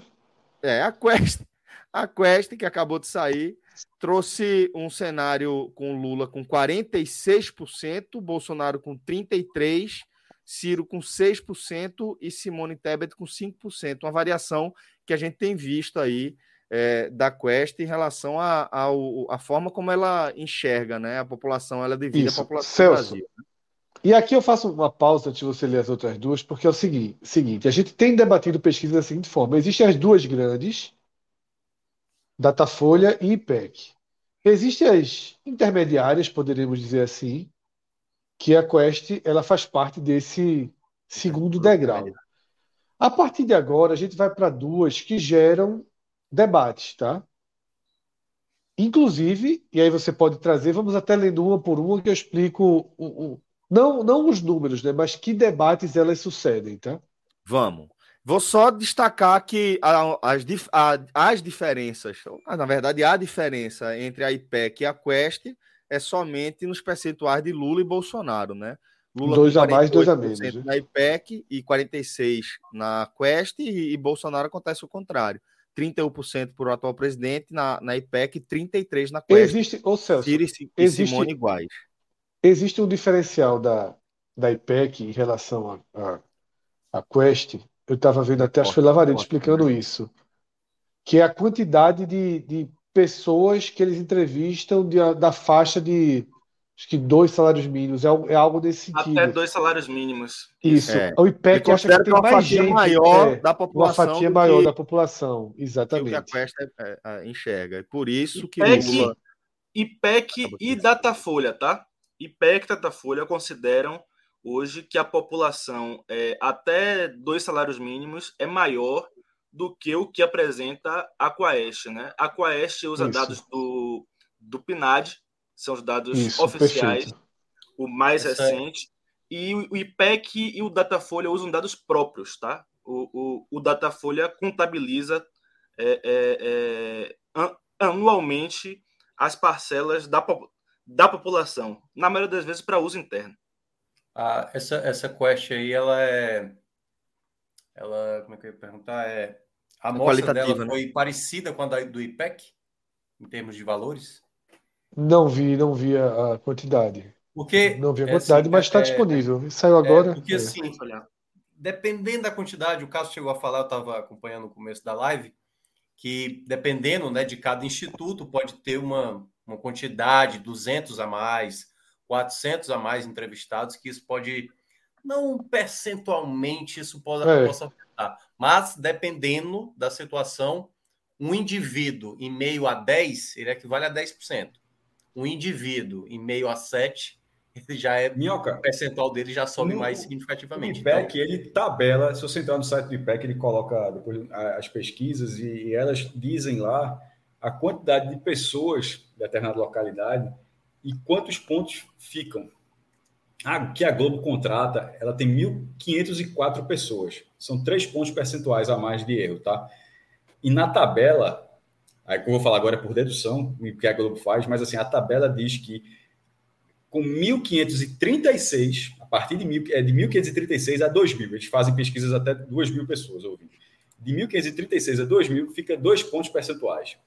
E aí tu fala, porra, por que, que a Globo não, não, não escuta mais 32 pessoas. Porque o preço deve ser outro, né, meu irmão? Assim, essas 30, essas, essa, essa mudança de patamar faz com que seja uma pesquisa muito ainda mais aprofundada. E é, é até engraçado que eles falam assim: se você fizer uma pesquisa numa, em Pernambuco, com, se não me engano, é o mínimo, né, 80 pessoas, você pode fazer. Agora, a margem de erro é de 14 pontos. Se o cara. 14 pontos. Se o cara fizer uma pesquisa com 8 pessoas. E dessas quatro que a gente colocou até aqui, eu vou até citar o Datafolha que vai entrar. Ela, ela, é porque o Datafolha, cara, só porque não está aí, porque a gente só. Para não correr risco de trazer um dado antigo, a gente só está trazendo pesquisa ah, dessa da, semana. Dessa tá? semana. Não, mas eu, estou ligado, é da quinta-feira, mas é, é, é um, ela tem um ponto, além dos métodos, das amostragens, das, dos locais, da própria questão de divisão de receita, de uma enxergar o PNAD e de a outra ter é, é, método próprio para saber a distribuição de renda do país. E também tem a forma de abordagem. É, a Atlas, por exemplo, foi via web. Isso, é que a gente vai chegar nela. É. A, a, o, IPEC é, o IPEC é pessoal, Datafolha é pessoal. Com a Esta, eu não sei se é por telefone. É pessoal, eu não tenho de ver aqui. É pessoal, pessoal, a Esta é pessoal. É tem as pesquisas é, por telefone. É a única que é pessoal depois das outras duas. Pronto, é. tem a pesquisa também por telefone. É, então, até nesse cenário, eu acho que faz uma diferença danada. Assim, é mas pô, o cara fez a divisão toda, mas assim, o acesso a uma pessoa por internet já é mais difícil do que pegar uma pessoa de dois salários pela internet. É, encontrar essa pessoa já não é, é, parece ter uma dificuldade maior do que no fluxo de ter uma pesquisa pessoal. Então, é, até de, de ser pessoas diferentes, de forma mais aleatória, né? de ser um grupo fechado e de repente você pegar pessoas daquele mesmo grupo e elas darem uma resposta que acaba enviesando a pesquisa. Então, é, é, acho que isso vale muito essa atenção nesse momento de ter amostragens, boas amostragens, de 2 mil, 3 mil, a Datafolha fazendo com 4.500 pessoas, me parece um número bom, Minhoca é estatístico deve saber melhor, mas, é um, por exemplo, quando a Datafolha faz pesquisa de futebol, ela, entrevista 2.600 pessoas. Para aquelas pesquisas que, ah, o Flamengo tem 20%, Corinthians tem 14%, Bahia, Sport ali 1,5%, aquele negócio todo, 2.600. E essas pesquisas nacionais têm tido 4.500, é um número, porra, número robusto em relação a pesquisas desse tipo, e com entrevistas pessoais. Então, essa, essa Datafolha da quinta, que ainda não vai ter. Ó, Silvestre está trazendo informação importante aqui. Né? Ele, tá, é, ele, ele falou, é, depois que falei. foi pesquisador do Datafolha por cinco anos, ele está dizendo, ó, a metodologia de abordagem dos, dos institutos também influenciam. Aí ele está descrevendo. O IPEC entrevista em domicílios, o Datafolha entrevista transeuntes, e a Quest mistura telefone e presencial.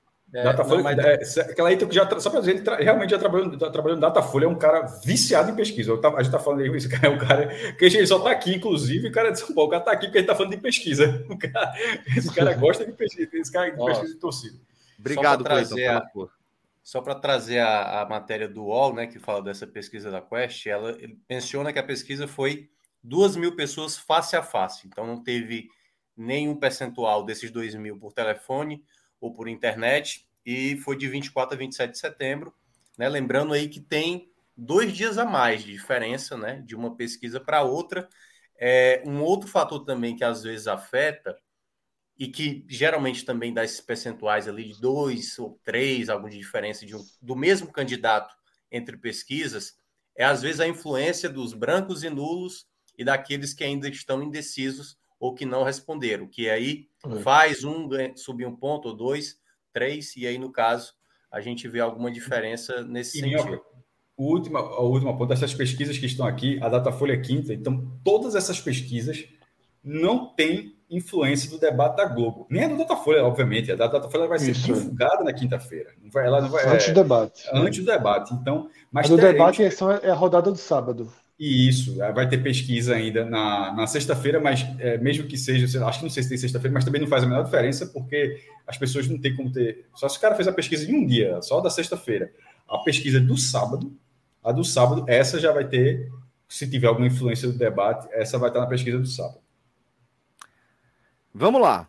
É, a gente vai seguir com outras duas pesquisas que é, o gancho que Fred tinha dado é que elas suscitam debates em torno delas. Isso. Né? Eu falei sucede, é... mas eu queria falar suscita, inclusive. É, ambas saíram na terça-feira, tá? É, o dia que a gente, em tese, começou a se preparar para esse programa aqui. É, se preparar. E aí eu vou trazer da seguinte forma: eu vou trazer primeiro a Atlas, depois a Paraná. A Atlas traz é, ambas aqui, também, também com esse diferencial, que trazem um, uma casa decimal, né? O Mestre já falou isso também sobre como o IPEC, aliás, como a Datafolha usa ponto de corte, a, a, a redonda, ponto de corte não, como ela é redonda para cima, para baixo, enfim. É, vamos de Atlas. Atlas aponta 48,3% para Lula contra 41% para Bolsonaro. É, e aí a Atlas é, coloca Ciro com 3,5% e Simone Tebet com 2,1%. Celso, aí eu queria. É, não, preparar, porque é, elas têm diferenças, tá? Acho que cabe aqui a gente comentar Atlas. Importante. Porque a Atlas é um instituto sério, tá? Diferente do Paraná, que teve entrada de dinheiro, bem questionável, né, o trabalho que o Instituto Paraná vem fazendo. A gente debateu o Atlas aqui para o governo da Bahia. Então, o próprio, o próprio resultado do Atlas no governo da Bahia, onde o candidato do PT aparece à frente, né, Jerônimo aparece à frente de ACM Neto, e vai contra todas as pesquisas, assim como esse, esse resultado nacional também vai contra todas as pesquisas, tem uma diferença profunda de metodologia aí. Tá? Mas eu só queria deixar, deixar claro isso. Não é um instituto que, em tese, a gente deveria questionar idoneidade. Tá? Sim. Mas as pesquisas sendo são feitas assim, pela internet. Tá? Sendo assim, 41% é preocupante. É, Sim, é, um, é, é, é, uma metodologia de internet, tá? diferente, é pela internet. Mas não há. Concorda, Lula? Você que trabalha com a Atlas aí, Salvador, a gente tem dado muito resultado da Atlas. Tem. Em Pernambuco a Atlas bate né, com as outras, mas em Salvador não bate e no Brasil não bate, né, Lula? Não bate e, e é justificável, tá? Que não bata pela metodologia deles, tá? Porque além de ser feito pela, pela, pela internet, pelo menos aqui na Bahia, eles adicionam no questionário os partidos dos candidatos, tá? E aí é, é, acaba inflando a quantidade de intenção de votos de Jerônimo Rodrigues, que é do PT. Para quem não sabe, é, segundo outras pesquisas, como o Datafolha, por exemplo, 40% da população baiana tem o PT como seu partido predileto. Né? E quando, quando, quando você adiciona no questionário o, o, o PT ao lado de Jerônimo, você está é, é, analisando o potencial de voto que esse candidato teria caso ele consiga é, se vincular ao PT. Tá? E isso é um trabalho de, de campanha, na minha opinião, não é um trabalho do Instituto. Eu acho que isso é um equívoco de, método, de metodologia. Mas eu não acho que seja um instituto que é, é, não seja sério, que a gente deva. Isso é. Não acho. É um instituto, inclusive, internacional, não é brasileiro. Isso, acertou a eleição americana, né? Acertou americana, colombiana, francesa, é, é, é, o, o referendo no Chile também. Exatamente, acabou de acertar o referendo do Chile. Então, é, foi por isso que eu trouxe ela como um dado com cuidado aqui, né? Porque é um Bolsonaro muito acima da média das outras pesquisas, né? Sim, sim. Eu acho oh. que, que, vale a gente manter. manter mas é um caso isolado. É, eu acho que vale a atenção, mas é um caso isolado. A, Isso, a, é. a Datafolha são rodadas e rodadas e rodadas e rodadas de, de pesquisa mas... que não aproximam desse dado. Cássio, até para falar sobre isso, no começo do ano, eu tive uma reunião com o pessoal da Atlas, né, Intel. É, o jornal o Povo conversou com vários institutos e um deles era Atlas Intel. E ela mencionava exatamente sobre isso. Então, na reunião, eu perguntei vários detalhes desse, dessa maneira de abordagem. Então, essa pesquisa ela é feita via celular, tablet, computador e tal.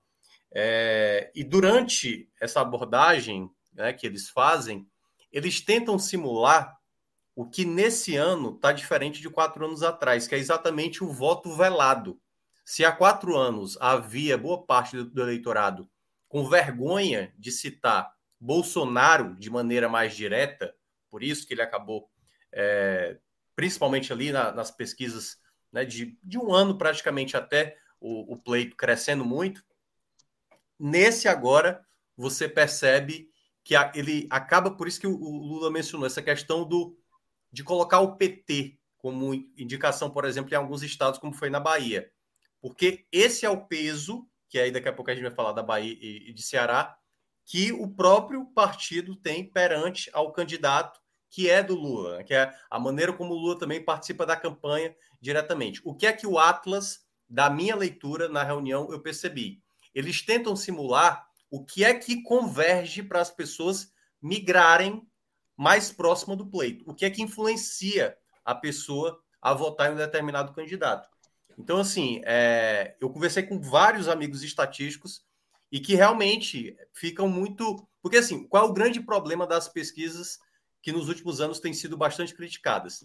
É porque hoje em dia a amostragem, né, a coleta que você faz, nem sempre te dá uma segurança. Por quê? Boa parte, por exemplo, IPEC, Datafolha, essas pesquisas de campo, Pergunta para o indivíduo: você votará esse ano?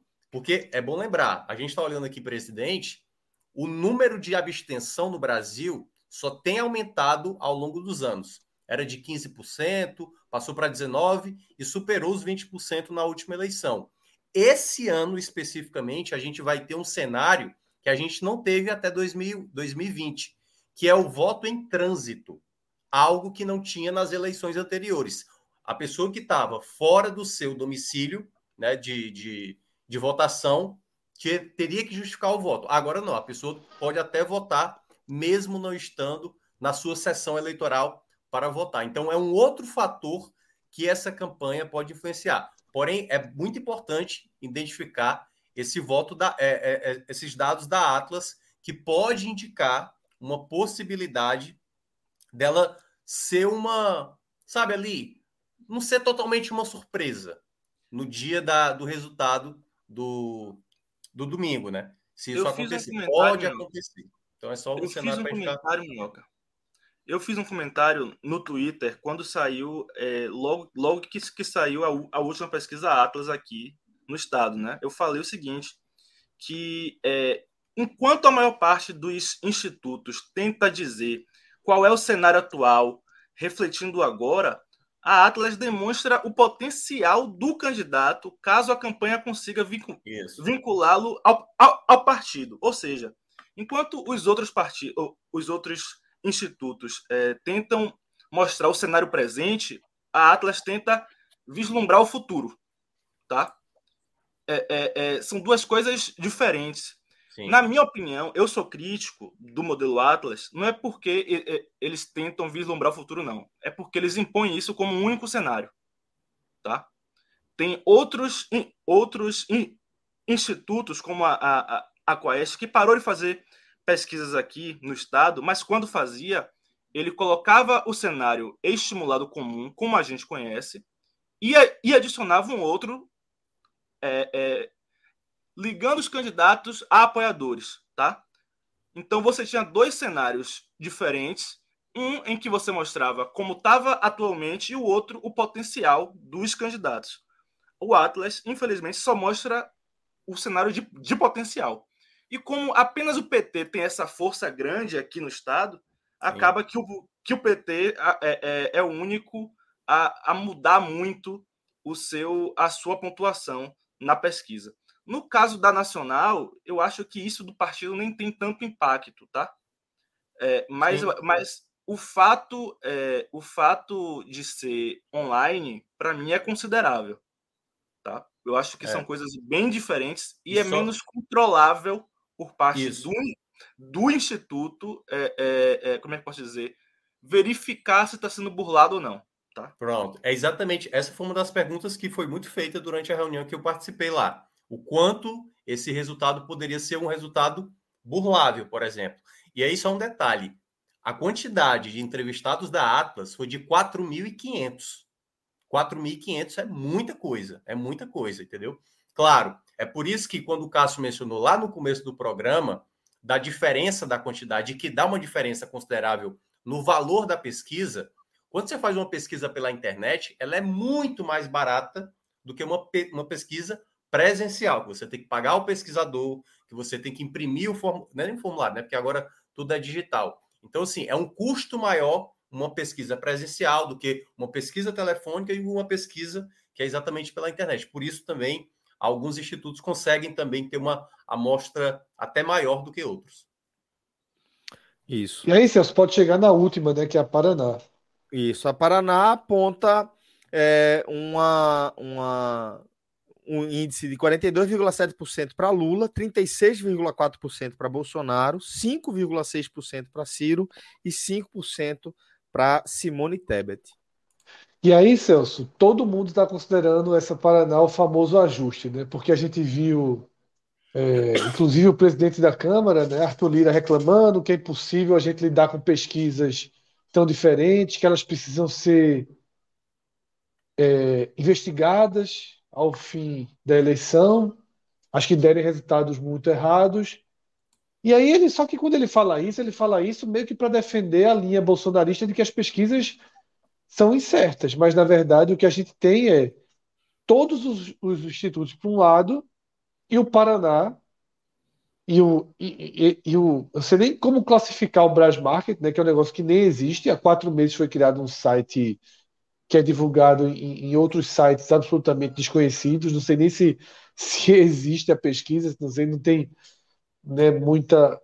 Não tem nem de onde tirar, mas a Paraná, quer ou não, já está aí há algum tempo recebeu um forte. Já fez né, pesquisa de futebol, Fred, com isso. 10 mil pessoas. Isso está em algum duas, tempo. A gente já, já está acostumado. Em 2013 e uma em 2016. Pesquisas que, assim, que foram repercutidas no, na imprensa nacional é, inteira. Assim, assim, o nome para da pesquisa já está, já está entre nós. Tá na, é, Agora tá recebeu um aporte recebeu um aporte considerável né, de dinheiro do governo Bolsonaro há pouquíssimo tempo. Mas aí, Celso, então já especialistas já tratam como bom e velho ajuste, né? Até então eles estavam dando Bolsonaro e Lula empatados, e aí eles deram essa abertura de boca tem do jacaré aí. essa semana. Fala Para não ficar extremamente ridículo de repente, né? Ó, rapidinho também sobre essa questão aí da. Até acho que foi. Quem foi que falou comigo essa semana? tô, tô lembrado quem foi que falou comigo, não. Que era perguntando exatamente dessa, dessa Brás Market, é, perguntando exatamente sobre essa situação, né? Minhoca é confiável. Eu falei, olha, você pode pegar a amostra. A partir do momento que o Instituto não revela também detalhes de por categoria de, de eleitorado, mulheres, é, enfim, entre os mais pobres, entre os mais escolarizados, aí você já pode começar a desconfiar, certo? Assim, de será que foi feita uma coleta muito bem determinada? Porque tudo isso passa se você está pegando uma amostragem que representa bem o eleitorado naquele momento do que está mais próximo da pesquisa. Mas o principal, Fred, é a gente não se prender apenas ao número agora estático dessa semana. Porque, por exemplo, daqui a pouco eu vou falar sobre o estado do Ceará. É muito importante ver o que acontece no IPEC, por exemplo, o IPEC, que está Lula com 48%, Bolsonaro com 31%, Ciro com 6% e Simone com 5%. O que é que está acontecendo no IPEC na, na, curva de, na curva de tendência de Lula. É alta, é baixa, pequena oscilação, oscilação alta. Então, cada instituto desse pode estar tá tendo o mesmo movimento dependendo do candidato que a gente possa estar tá analisando. Mesmo os percentuais sejam diferentes, por exemplo, a Atlas, eu não sei se soltou uma outra pesquisa, mas será que ela já indicava um valor menor do Lula para chegar nesse 48,3? Tal qual a Paraná, por exemplo, não indicava 42,7, era um número menor e agora indica 42,7, porque o que mais importa na pesquisa não é o número fechado. Na verdade, né, eu, eu geralmente analiso a pesquisa eleitoral muito mais com uma tendência. E acredito que é assim também que cada coligação, cada partido, cada candidato também analisa. Porque dependendo do debate, dependendo da propaganda política, eles sabem aonde está afetando aonde. Né? Aonde um candidato está falando alguma coisa em que ele está perdendo o eleitorado dele e aí, obviamente, eles vão fazendo a campanha né, em cima da, da parte da, da sociedade onde eles precisam garimpar mais votos. Então, é muito bom também a gente analisar, em alguns aspectos, a curva de evolução de cada candidato em cada um desses institutos e não, obviamente, fazer a comparação é, instituto com, com, relação a outro instituto, porque são metodologias diferentes. É, só algumas informações sobre o Brass Market, tá? É, o primeiro registro do site foi no dia 16 de agosto de 2022. O Instituto existe há mais tempo, mas o site que está divulgando, que é o site da própria Bas Market, foi 16 de agosto de 2022. E ele responde agora, esse ano, no Paraná, né, é, no Tribunal Regional do Paraná, ele está sendo acusado de fraude porque ele não segue as exigências. Né? As exigências são que as empresas forneçam informações sobre as fontes de recurso do trabalho, os pagadores, métodos de uso, planos de amostragem, ponderação de gênero, idade, situação econômica, nível de escolaridade, pesquisas de extensão territorial, margem de erro, lista nominal de pesquisadores e acesso ao sistema de controles internos. Nada disso a Basmarket cumpre, tá? E, o, e, o, e no Espírito Santo, né, o prefeito de Serra né, divulgou que ele que recebeu Não, uma proposta de 190 mil da Brasmarket para divulgar a pesquisa favorável a ele. Toda pesquisa que sai no Brasil é um estatístico que está assinando, corroborando com todos os dados que estão sendo divulgados, certo? Se realmente não tem um estatístico dando essa assinatura registrada no CONRE, né, que é o Conselho Regional de Estatística, aí realmente a pesquisa já não é para ser considerada, né? Por isso que tem que ter o registro no TSE, passando por tudo isso, e, e, me espanta, mesmo assim, aparecer esse registro, às vezes, da, até da, da Brasmarket com essa situação, assim. Porque, teoricamente, se não está cumprindo, nem deveria ser registrada nessa né, pesquisa. Pois é. Isso. Vamos seguir aqui agora com, com a nossa, nossa pauta, tá? Aqui era só uma transição para a gente fazer uma atualização sobre as pesquisas, mas fica o convite para você acompanhar a nossa Gamenon eleições na próxima quinta, quando o nosso foco principal vai ser a corrida eleitoral para presidente. Debate da Agora... Globo, né? Aí todos confirmados, tá? Lula vai, Bolsonaro vai, todo mundo vai. Pronto, olha aí. Você que era Lula vai, Minhoca vai. vai. Estaremos vai. aqui. Vai Não, começar no mesmo horário. Eu acho que eu vou perder boa parte do debate, mas vocês vão falar sobre aí. Eu vou ficar nas pesquisas. Vamos seguir.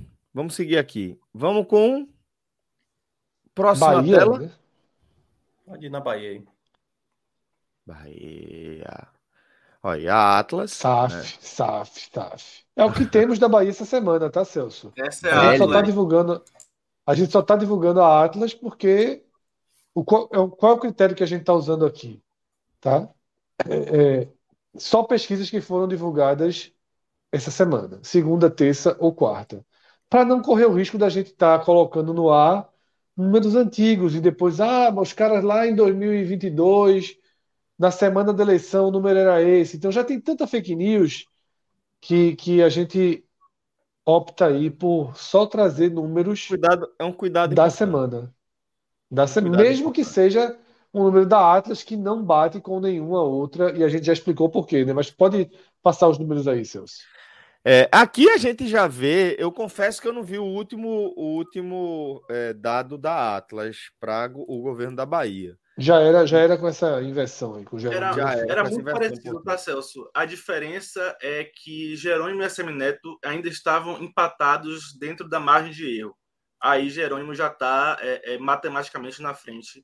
46,5% tem o candidato do PT, 39,6% tem o, o, o até bem pouco tempo líder com folga dessa corrida pelo governo da Bahia. Da Atlas Neto. não, tá, Celso? A gente não pode comparar, não, tá? Da Atlas. Verdade, verdade. Na Atlas Não, mas nunca teve mas folga.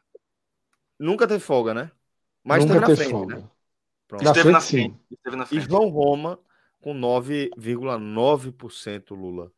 Traz pra gente uma atualização do cenário da corrida aí na João Bahia. Roma, bolsonarista, estava com Bolsonaro hoje em Juazeiro, né? Isso, isso. Assim, é, trazendo um pouco para o que Tiago Minhoca falou, né? De, de entre as pesquisas você analisar a tendência. O que, que tem sido regular entre todas as pesquisas? Jerônimo crescendo consideravelmente e a Semineto tendo uma leve queda, pesquisa a pesquisa, tá? É, é esse o cenário que está se consolidando. É, e aí é o que eu sempre falo, né? Lula vai ter, vai ter virada não sei, não sei. Isso é, é muito difícil de, de prever. Eu acho que essa eleição vai ser muito acirrada. Mas o que dá para dizer é que a distância entre Jerônimo e a Semineto não vai ser uma distância grande. Seja lá quem for que vai ganhar a eleição. Não vai ser grande. E isso já era esperado desde antes das pesquisas começarem a indicar isso. Tá? É, mesmo na primeira pesquisa IPEC, que saiu 56 a 13 para a Semineto, a gente já olhava e falava: não, isso não vai continuar assim, porque é, não só o PT, mas também Lula e o grupo governista que hoje é, é, tem o poder sobre a, sobre a Bahia tem muita força, tá? muita força mesmo. E a gente já esperava que Jerônimo fosse crescer bastante. Como eu falei aqui mais cedo, a minha avaliação da Atlas é que a Atlas tenta prever um cenário futuro, tá? É um cenário de potencial. E eu acredito mesmo que, que, que Jerônimo circule na faixa desse, desse potencial. É, por que, que a Semineto tem menos na Atlas do que nas outras pesquisas? Porque é realmente de Semineto que Jerônimo tende a tirar votos. Tá? É impossível Jerônimo tirar votos, por exemplo, de João Roma. O voto em João Roma é um voto totalmente ideológico antipetista. Tá? Ele não vai para um candidato do PT. O voto em Assemineto, não. É um voto é, despido de, de ideologia quase sempre, tá? Quase sempre. Não é, não é um eleitorado é, é, vidrado em política. Quando você olha no, nos estratos sociais, né, você percebe é, que esse público hoje que está em maior parte com a Semineto é um público mais pobre. E é exatamente esse público que responde na pesquisa, por exemplo, que vai votar em Lula, que é, considera o, o, governo Rui Costa ótimo ou bom. Né?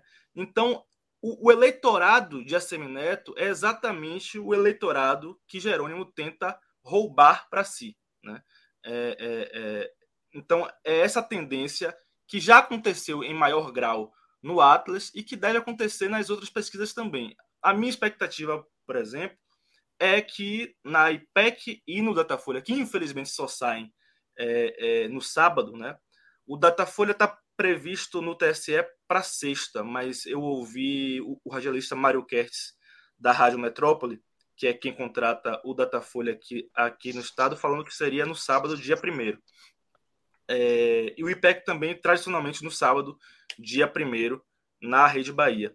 A, a minha expectativa é que mostre um cenário bem ajustado, bem apertado, uma tendência até de, de empate técnico, tá? Minha expectativa é essa. Foi o que já aconteceu aqui em diversos outros anos. Diversos outros anos. Não seria uma novidade. Todo mundo já fala de, é, é, é disso, disso aqui, né? Vendem, inclusive, como se. Ah, essa pesquisa não está no empate técnico, né? Essa, essa, pesquisa está essa pesquisa tá acima é, da Pela primeira erro, vez, saiu da margem de erro, é.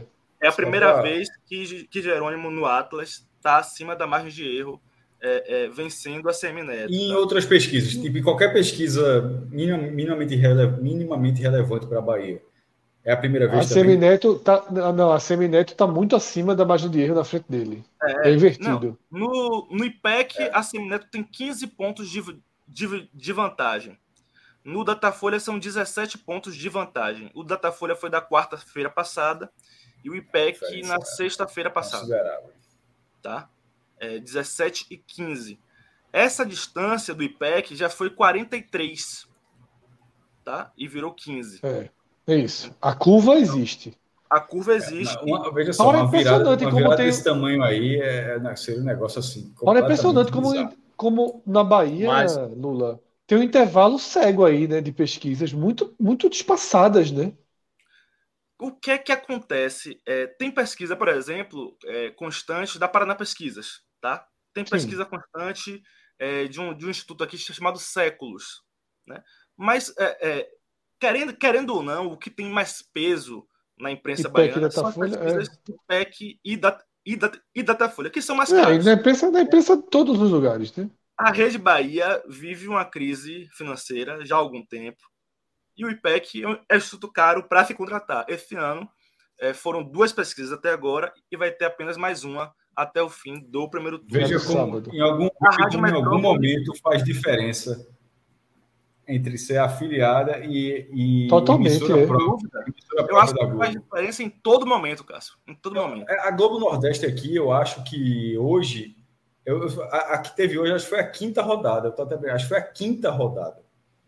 É. E, da, da, e vai ter da, a sexta, né? É. Detalhe, a quinta rodada de uma, de, uma, de uma pesquisa que custa 117 mil reais, pô. É. é caro.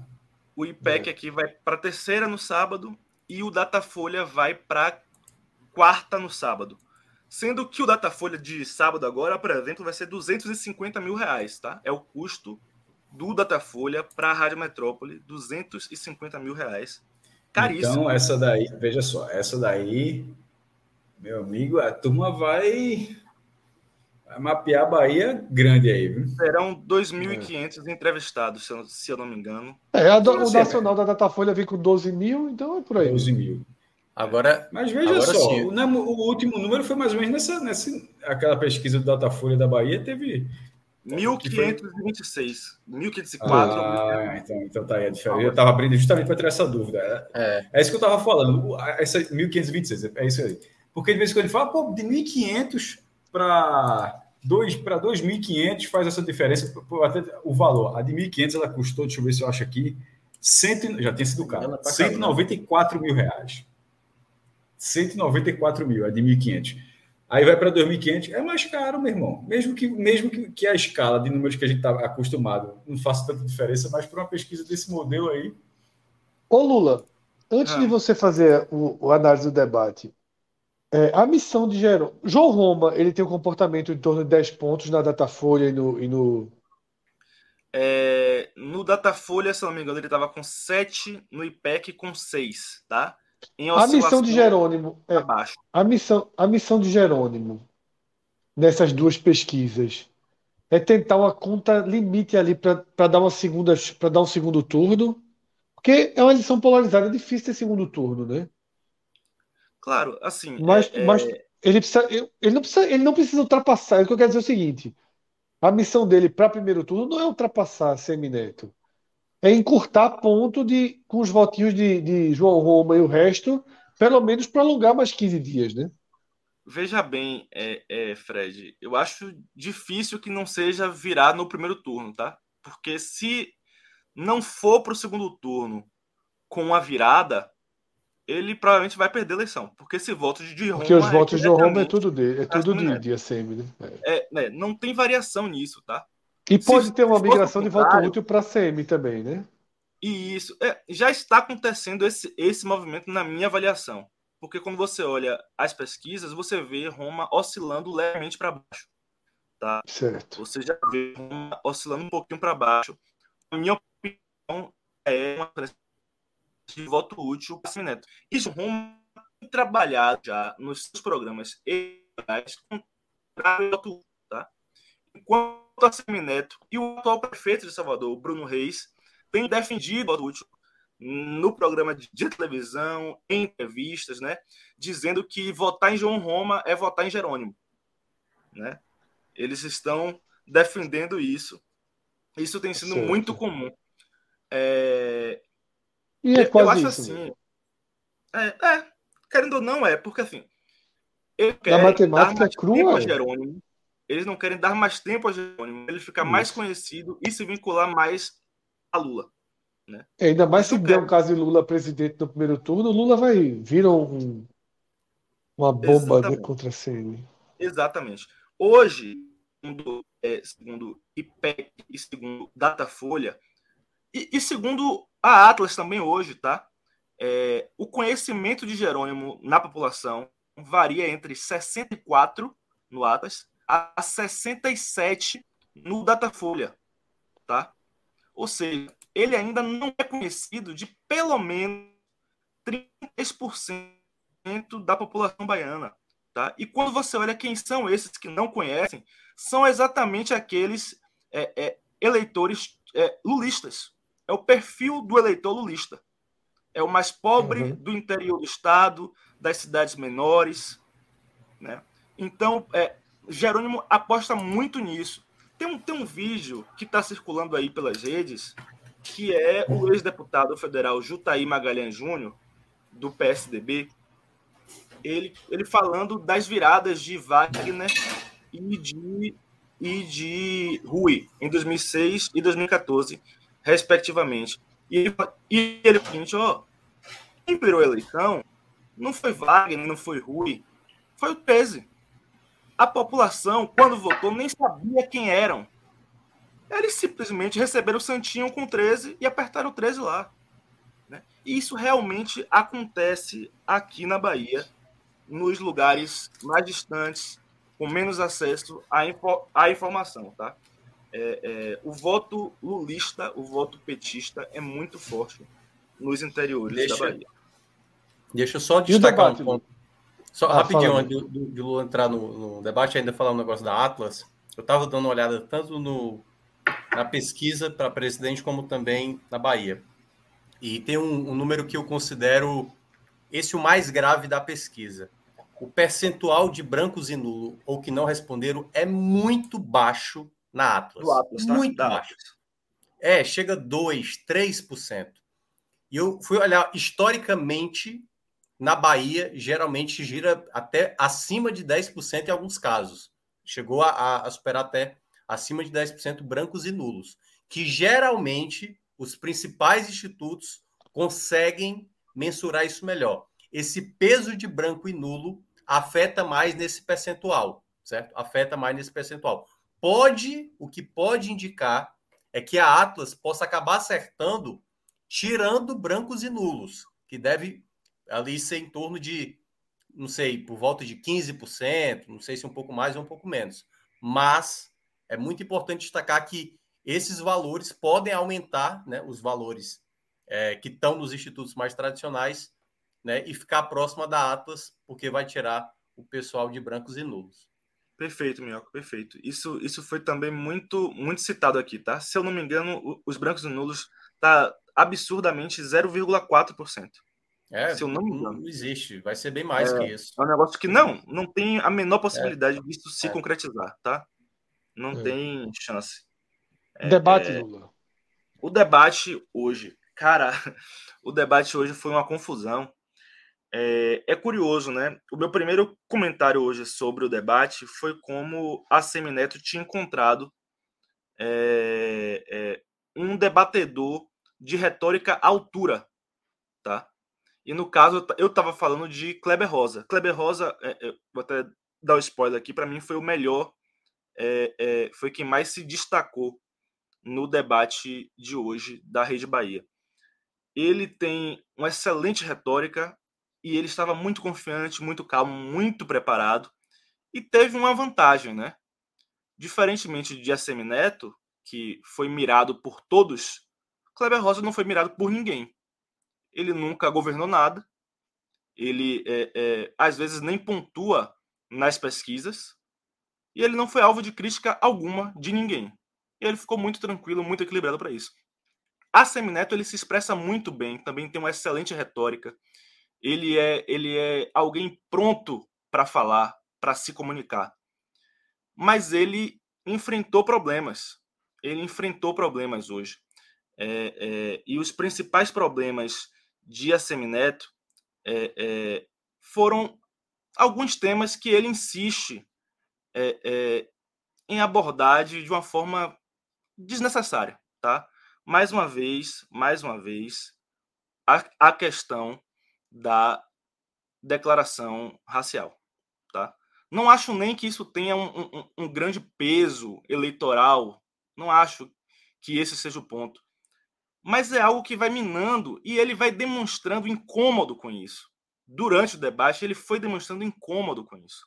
Foi muito, foi muito pressionado. João Roma acabou acabou chamando é, é, é, a, a Semineto de o candidato afroconveniente. Né? Passou o debate todo chamando a Semineto de o candidato afroconveniente. E isso é muito ruim, muito ruim para a Semineto, porque. Bate no é, lugar é, que, que incomoda muito, né, velho? Incomoda, incomoda, incomoda. E todos bateram em relação a isso. Todos bateram. Kleber Rosa, é, é eu achei que que João Roma até tratou isso com, com um tom muito cômico, com menos seriedade do que deveria ser, ser, ser tratado. E enquanto Kleber Rosa ele foi bem sério, bem firme em relação a isso. E no, e no comentário pós-debate, Kleber Rosa falou o seguinte: ó, eu, eu acredito que o candidato a, Semineto vai rever isso. Eu acho que ele está ele, ele tá se, se constrangendo, constrangendo o debate eleitoral da Bahia, e eu acho que ele vai mudar isso. Tá? É, é, eu achei uma, uma, uma, postura bem equilibrada de Kleber Rosa em relação a isso. Sobre João Roma e a Semineto, houve também um, um, um debate assim que chamou muita atenção. Foi no segundo bloco. É, vou contextualizar para vocês. João Roma, ele é, era amigo pessoal de Assemineto há 20 anos. Né? Durante os oito anos que a Semineto foi, foi prefeito de Salvador, João Roma foi chefe de gabinete de Assemineto durante seis. Tá? Eles eram realmente muito próximos. E, inclusive, a Semineto é padrinho da filha de João Roma. Só que politicamente eles romperam lá em 2020, durante a pandemia. Eles romperam porque é, João Roma foi convidado para ser ministro da cidadania de Bolsonaro e é, a Semineto foi contra. Ele tentou barrar isso internamente, foi à imprensa, disse que era contra e que se Roma fosse, que ele, que, que ele iria romper. Roma foi, né? E eles romperam. E de lá para cá, a troca de farpas é frequente na imprensa, frequente. Hoje, é, durante per, uma pergunta que, que, que João Roma fez a Semineto, é, é, minto, durante uma pergunta que Neto fez a Roma, na resposta, Roma é, é, fez críticas a Semineto e tal, não sei o quê. E na réplica, a Semineto é, respondeu mais ou menos o seguinte: ó, veja vocês, observem bem, esse rapaz que está aí me criticando agora foi meu amigo durante 20 anos. Inclusive, é padrinho, é, eu, eu sou padrinho da filha dele. Veja, se ele achasse isso tudo de mim, ele me chamaria é, para ser padrinho da filha dele. Né? Pronto, isso gerou uma confusão enorme. É, é, João Roma não gostou nada da, da citação à filha dele. É, é, é, após, após, o debate, João Roma chamou a Semineto de covarde, né? E todos os candidatos também deram a cutucadinha. Jerônimo deu, deu uma cutucada, a Kleber Rosa deu uma cutucada, né? É, em relação à citação da filha de João Roma. E, e na resposta também, João Roma falou que, olha, esse rapaz que está que tá me chamando de, de desleal, é, ele que foi desleal comigo porque eu, eu estive 20 anos auxiliando ele, e quando eu tive a oportunidade de assumir um ministério, ele foi para Bolsonaro dizer: escolha qualquer um, menos João Roma. Né? Então tem, tem, um, tem uma rusga aí pessoal é, é, com base nisso entre a Semineto e João Roma. É... Outra questão. Jerônimo Rodrigues e João Roma, eles fizeram. É bem curioso isso, tá? Jerônimo Rodrigues, petista, João Roma, bolsonarista. Mas eles fizeram um jogo em conjunto. Combinado ou não, não sei, mas eles fizeram um jogo em conjunto. Cira que gosta. É, é, Roma, Roma só perguntou a Jerônimo. Só perguntou a Jerônimo. E, e nas perguntas, ele batia no governo petista, mas também batia em Semineto. Né? E é, Jerônimo aproveitava o tempo para bater em Bolsonaro e bater em Semineto também. Tá? E isso ficou claro o debate todo. É, Jerônimo até variou um pouco, né? ele começou perguntando a Semineto, depois perguntou a, a Kleber Rosa, depois a Roma. Né? Ele variou. É, e, a, e, e a Semineto cobrou, tá? Ele falou: vocês, vocês disseram tanto que queriam debater comigo, porque a Semineto faltou aos dois debates anteriores. É, ele falou: vocês, vocês falaram tanto que queriam debater comigo, vocês chegam aqui e me isolam, né? Não perguntam nada para mim, fogem de mim e tal. Reclamou. É, é, e, e Kleber Rosa falou: eu tô perguntando a você, né? Eu sei que você quer, quer conversar com Jerônimo, mas eu estou perguntando a você, debata comigo, né? Isso aconteceu também. Na minha avaliação individual de cada um, eu já falei aqui, é, é, eu acho que o mais bem postado foi, foi Kleber Rosa. Eu acho que a parte de você se expressar bem convence bastante o público, tá? Isso não quer dizer nada em relação a preparo de gestão. Para mim, não quer dizer nada, tá? Mas você passa confiança ao público que está assistindo quando você fala bem. A Semineto fala bem, mas demonstrou irritação, incômodo, e isso é ruim para quem está assistindo. Então, na minha avaliação, ele, ele foi mal e ele foi atacado por todo mundo. Né? E não soube se sair muito bem dos ataques. Jerônimo tem muita dificuldade. Jerônimo do PT tem muita dificuldade é, com, com fala, tá? É muita dificuldade de articular falas. É, é. Ele, ele até melhorou bastante comparado ao início da campanha, mas é, é muito ruim. Você percebe a diferença com relação aos demais candidatos. É... E João Roma, eu diria que ele soa um pouco, é, é, eu acho até que intencionalmente, como um pouco caricato, sabe? É, é, um pouco caricato, porque eu não sei, a minha impressão, cobrindo política, é que ele tenta fazer o bolsonarista, tá? Mas ele não é exatamente um bolsonarista ele viu na, nesse vácuo é, é, do bolsonarismo aqui no Estado uma oportunidade e ele ocupou. Tá? Ele ocupou e ele assume, assume, assume o discurso. Mas quando ele fala, me soa, não me soa tão verdadeiro. Tá? E, e isso, mais uma vez, aconteceu no debate hoje. É, é, Diego está até falando aqui no chat né, que a Semineto bateu muito na tecla de que Jerônimo é o pior secretário é, de educação do país. Jerônimo foi secretário de Educação da Bahia é, e Jerônimo e, e, a, e, a, e a Bahia tem notas muito ruins no IDEB, tá? Quando você vai ano a ano, você busca a Bahia e a Bahia está sempre é, em penúltimo, antepenúltimo, nas notas do, do IDEB. É, e durante a pandemia, a Bahia não conseguiu oferecer uma educação é, é, é em 2020, uma educação é, remota, e teve nota zero. Tá? Teve nota zero. Então, com base nisso, a Semineto diz: ó, é o pior secretário de, de educação do país. Isso incomoda bastante é, é, Jerônimo, né? É, mas Jerônimo responde o seguinte: que é, a Semineto não fala que as notas têm aumentado, ignorando essa de, de 2020. As notas do IDEB da Bahia, nos últimos anos, têm crescido pouco a pouco. Enfim, é, é parte de discurso político, né? A Bahia tem, tem sempre é, é, esse problema da educação. Isso é, é, é, é uma questão histórica. Quando você avalia o todo dos governos petistas, você vê que não evoluiu muito, mas o PT se apega ao fato de que evoluiu alguma coisa, né? E aí você vai no discurso político, no que te, no que te agradar mais. É, o que mais, gente? O que mais? No final do debate, tá? Houve um, um, uma pequena confusão é, porque é, é, para uma fala de João Roma, eu nem consegui compreender exatamente. O fato é que a Semineto.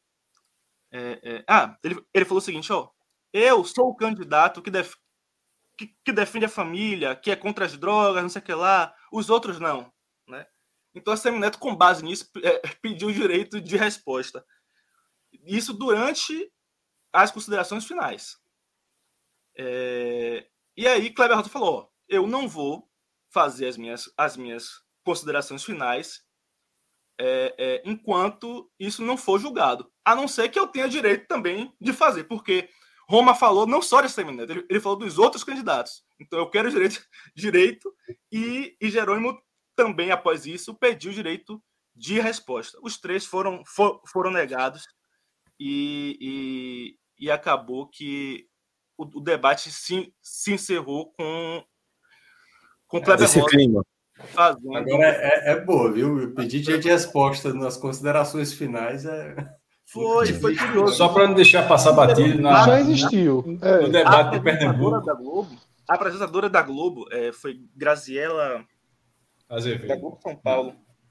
Graziela Azevedo, não? Graziela Azevedo ela, ela ficou até um pouco perdida. É, é, ela chegou a passar a palavra para Semineto. E aí João Roma levantou a voz, interrompeu, falou: Não, você já concedeu o direito a ele? Não, calma, peraí. Isso gerou uma certa confusão nessa, ao nessa final do debate.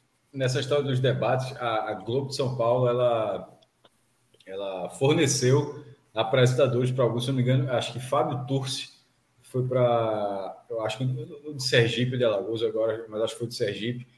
É, e aqui em Pernambuco foi Márcio Bonfim, né? E sobre esse negócio de pedir direito de resposta, achei curioso que acontece mesmo, não é porque o cara tem razão, não tem razão, tem razão, não tem razão, mas Miguel Coelho pediu três direitos de resposta seguidos e os três foram negados. Aí na reta final aí o pastor o Elton pediu e foi e foi atendido. Assim, o mas não tem nada a ver. E tem, e tem uma questão a mais aí, Maestro, porque é, todas as vezes que foi negado, é, acaba ficando sublinhado o motivo de ele ter pedido. Aí fica aquela ideia, né? Ó, tá diz... Ele pediu o direito de resposta porque disse que era. Aí fala alguma, algum viés negativo e faz. E foi negado. Ou seja, dá aquela, aquela ressaltada né, no que incomodou o cara e diz que ele não tem direito a Mas teve um aqui, foi. E o, a... o outro é, foi porque ele, ele fez uma acusação infundada, né? Se você é um candidato laranja, né? Tá aqui, não sei o que e tal, né? É, detalhe, era laranja. É, no começo eu olhei e parecia laranja. Fisicamente, assim, o cara, tá, o sócio, assim, do jeito que ele tava na, na, na hora que ele falou na primeira, até cair, até cair a ficha de que era negócio. O, o cara quase jogou, jogou essa, né? É, e, inclusive para ver a dúvida de quem seria a tabelinha, mas acho que a tabelinha dele, eu, eu até achei que fosse ser com. É, mas eu achei que fosse ser com Anderson, mas na hora que mesmo Anderson sentado no programa, mas na hora que ele deu a porradinha em Anderson, aí eu fiquei, não, não tem que ser com outro. Aí eu acho que foi com o Miguel. É, e só sobre essa questão de pedir direito de resposta, é que teve um que foi curioso, não sei se foi de Danilo Cabral, se foi um dos pedidos negados a é, Miguel Coelho, mas que foi assim. Porque a Globo, a gente, a, a direção da Globo avaliou e não concedeu. E, mas não diz exatamente porque não concedeu, mas teve uma oportunidade que disse que não se concedeu. E eu achei, eu achei muito boa a explicação. Que foi assim: o pedido de, o direito de resposta não foi concedido porque o candidato teve a tréplica e não aproveitou a tréplica para se defender. Estava assim, ali para isso. É, veja só. Ele tinha resposta, né? É. Ele tinha resposta e ele não a utilizou. Aí eu achei meio desconcertante essa resposta aí, porque o candidato realmente poderia ter respondido. É. Vamos agora, galera, para dar uma olhada é, na, no estado do Ceará, tá? Que não tem pesquisa, tá, Celso? É, te, Minhoca vai trazer uns números aí, mas só para deixar claro porque a gente não fez a mesma base, porque essas pesquisas do Ceará todas são antigas, tá? Da então por isso passada, que a gente, é, é, por isso que a gente passada. É, sim, não estão atualizadas, né? Não, é, tá não, cenário... não tem nessa semana, como disse o Fred. Isso. E aí, Pode seguir, é, a, a, leitura, a leitura, Minhoca, qual é agora, companheiro? Não, é só para explicar como dois institutos diferentes podem estar tá mostrando cenários estranhos. Por exemplo, a do IPESP, o primeiro colocado, que é o capitão Wagner, que é o candidato bolsonarista, ele não teve muita oscilação. Ele se manteve na margem ali dos 38, hoje está ali na margem do 37%. Lembrando que essa, a última pesquisa, que está é, dando 37% para ele, é da quinta-feira passada. O candidato do PDT, que é o candidato do, do, do Ciro Gomes, Roberto Cláudio, que já foi prefeito da cidade, né, de Fortaleza, é, ele mostra uma queda né, de 28% lá em 4 de agosto, ou seja, há quase dois meses atrás, para indicar 19% na quinta-feira passada. E o candidato do PT, o Elmano Freitas, ele saiu de 13% há dois meses atrás e agora indica com 28%. Então ele está nessa curva de crescimento. Se a gente coloca a do IPEC, que é o próximo slide, coloca aí, por favor, Rodrigo. Pronto. Ó. Aí a gente já viu uma diferença aí. Tem o crescimento do Elmano, lembrando que a do IPEC só pegou esse mês de setembro tem o crescimento do humano muito parecido, o percentual, ao do próprio IPESP, que foi encomendado pelo Grupo Povo. Porém, a queda que dá da última pesquisa para a atual, que foi da quinta-feira passada, está acontecendo no Capitão Wagner, certo? Que é o líder da pesquisa. A ponto até de ter um empate técnico, mas já com o Elmano passando um ponto percentual à frente. Teve a queda do Roberto Cláudio, que hoje é o terceiro colocado da pesquisa, da antepenúltima para a penúltima pesquisa. Que é o candidato de Ciro, né? Que é o candidato de Ciro Gomes. Porém, ele se manteve, né? Não teve variação da penúltima para a última, que foi no caso da quinta-feira. Então, as duas pesquisas que saíram na quinta-feira passada, a do IPESP indicava uma queda, uma, uma queda contínua, como já vinha acontecendo de Roberto Cláudio, porém na do IPEC teve a estabilidade, e na do IPEC é o contrário tinha exatamente ali uma estabilidade de Wagner, tendo uma oscilação levemente para cima, porém uma queda agora. Mas nas duas pesquisas mostra o crescimento do candidato do PT, é o Mano Freitas, nessa disputa aí, governador. Só para explicar esses contextos que a gente vai ter uma noção melhor, quem sabe, é em pesquisas ainda divulgadas até o final dessa semana, que pode, e aí talvez, indicar, quem sabe, ou não, né? Porque pode se manter aí uma, uma prevalência, uma regularidade sem muita oscilação, mas tem aí pesquisas divergindo enquanto qual dos dois está caindo. O que a gente tem é que é o, é o candidato do PT está subindo aí nas pesquisas. É, e, Vamos e... para o debate, né? Isso, isso. Vamos agora para é, a leitura do debate. Foi até mais rápido, né? consideravelmente mais rápido que. Três, foi exatamente os três candidatos, né? Foi, eu acho que do, do, dos três estados que a gente está analisando aqui, foi a mais rápida devido a isso. Então era a pergunta para B, que pergunta para C, que depois pergunta para A. Ficou passando o que depois? E ficou passando o que, Mioca? Era um filme, um filme qualquer que eu nem sei qual foi. Mas botaram um filme Deu para passar um né? filme? Não, não, não, porra. Não, cara. Começou o filme que viria depois, eu acho, né? É, não, colocar. Não, mas o jornal, agora... o jornal da Globo é ao vivo, só se não passou. Inverteu a ordem, não, inverteu Mas a eu acho que o, o, debate do Rio de Janeiro terminou tarde. Eu acho que já tinha começado a nossa live e o do Rio ainda estava rolando, se eu não me engano. Eu não sei como é que eles fizeram, a Globo fez, mas em todo caso, colocaram o filme depois. Ó, o debate daqui, primeiro é bom contextualizar, né, para quem não está ciente aqui. Antes todo mundo era abraçado, né? Ferreira, os Ferreira Gomes, juntamente com o governador Camilo, tinha uma ala do PT que não era muito assim do lado do Camilo, até se dizia o Camilo era o último governador que está concorrendo ao Senado e o grande favorito a levar, até porque está com mais de 60% de, de intenção de voto. E nisso houve um rompimento, que isso depois a gente vai falar na quinta-feira, né? Para mim já tem um, um, claro perdedor dessa eleição, assim, né? E aí é onde talvez ele ainda possa sobressair aqui no estado, que é o Ciro Gomes, porque o candidato dele, que era o Roberto Cláudio, foi uma briga para saber quem seria o candidato a governo aqui do estado. A governadora, que era vice-governadora do Camilo, era o que o PT queria, a atual governadora, a Isolda. Porém, o núcleo ali do, dos Ferreira Gomes, que não eram todos, é bom lembrar, porque tá tipo Oasis, para quem sabe que é Oasis, a briga de irmãos, né?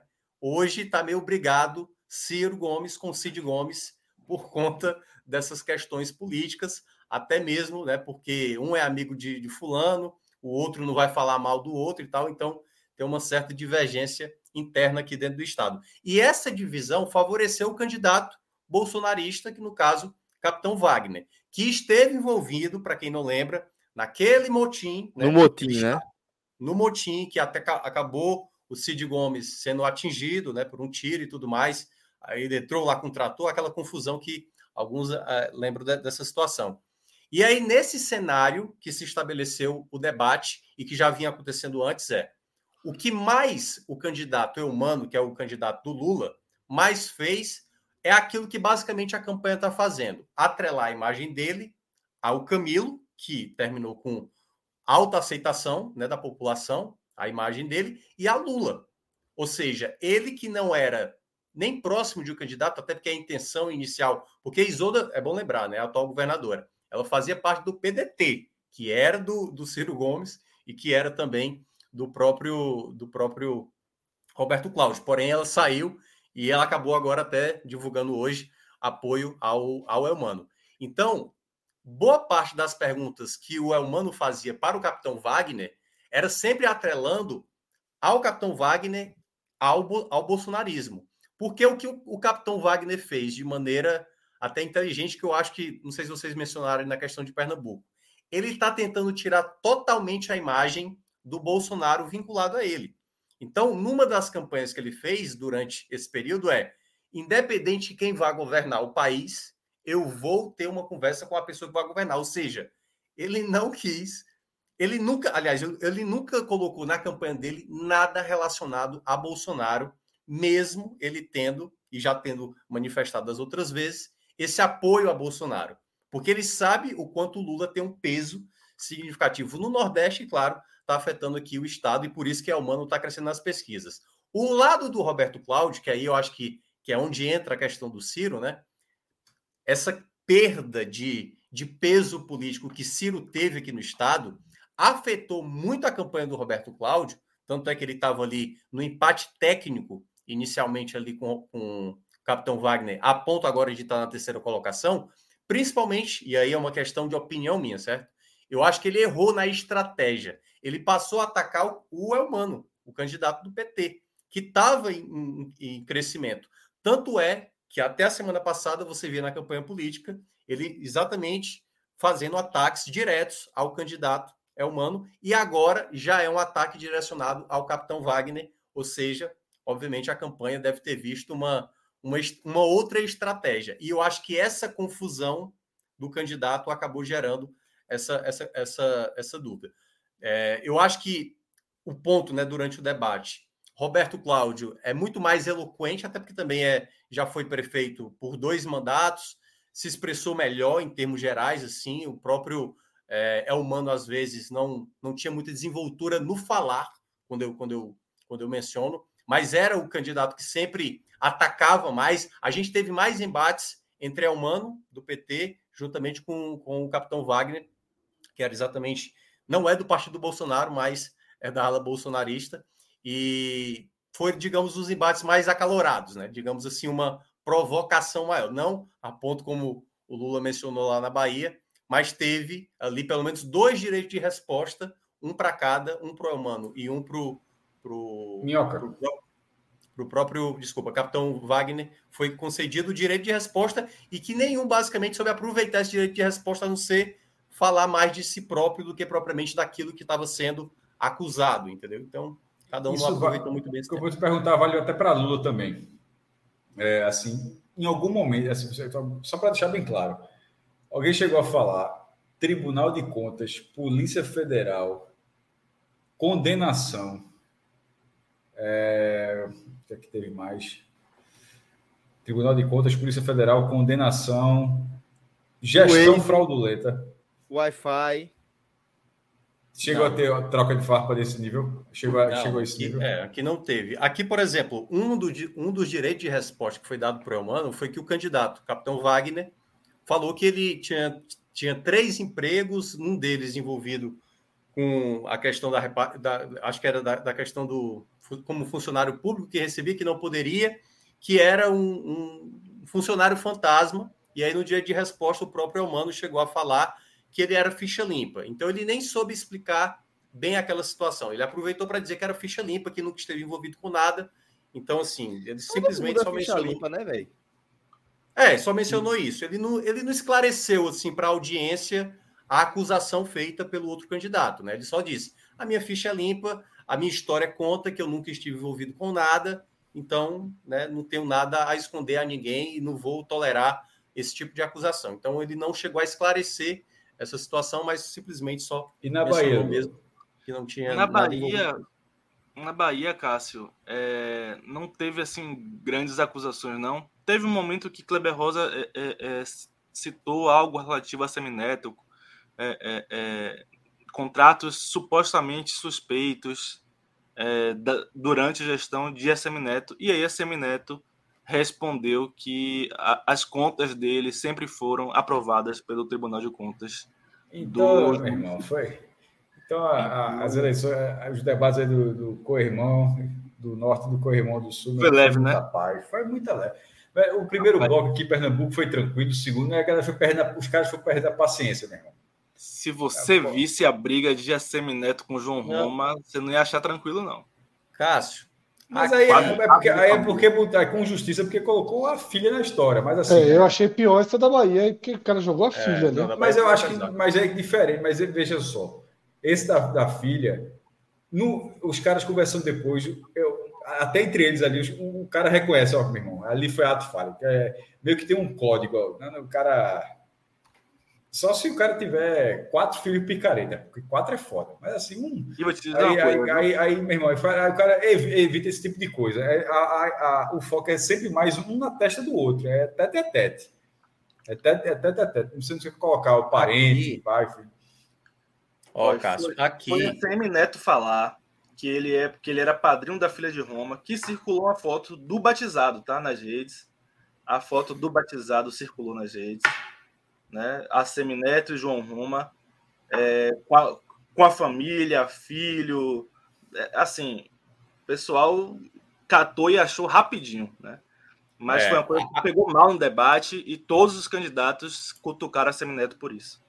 Ó, pra, só, só para dar uma noção aqui, como aqui foi realmente brando, embora eu tenha mencionado que teve um momento mais acalorado ali de discussão, né? Entre Wagner e, e Elmano, mas é, eu acho que teve a condução muito da, da apresentadora, né? Que foi a Thaís Lopes, que ela conduziu muito bem. Logo de entrada, ela logo explicou: aquele candidato que se sentir ofendido moralmente, moralmente, pode pedir o direito de resposta. Qualquer outra alegação de que a gestão é ruim, não vamos dar esse direito de, de enfim, direito de resposta para o candidato. Então, ela explicou muito bem essa situação.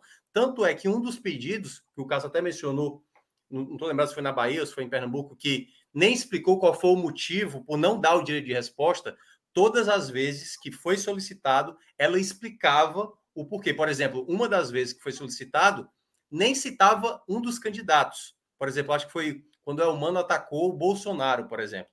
E aí tentou exatamente o, o capitão Wagner ter o dia de resposta e ela explicou. Não tem nada a ver com o candidato, tem a ver com um terceiro, um terceiro nome, não daremos o direito de resposta. A carapuça então, civil, clara quanto a isso. Assim. Como é? Era para falar assim, a carapuça civil foi. Ele tá falando de Bolsonaro, é, não tá falando de você. Não, eu não pode como jornalista. mas assim, em todo caso, é, a condução dela foi muito boa. E, e, aí, praticamente, os candidatos não, não pesaram a mão. Todo mundo também saiu. Eram três, né?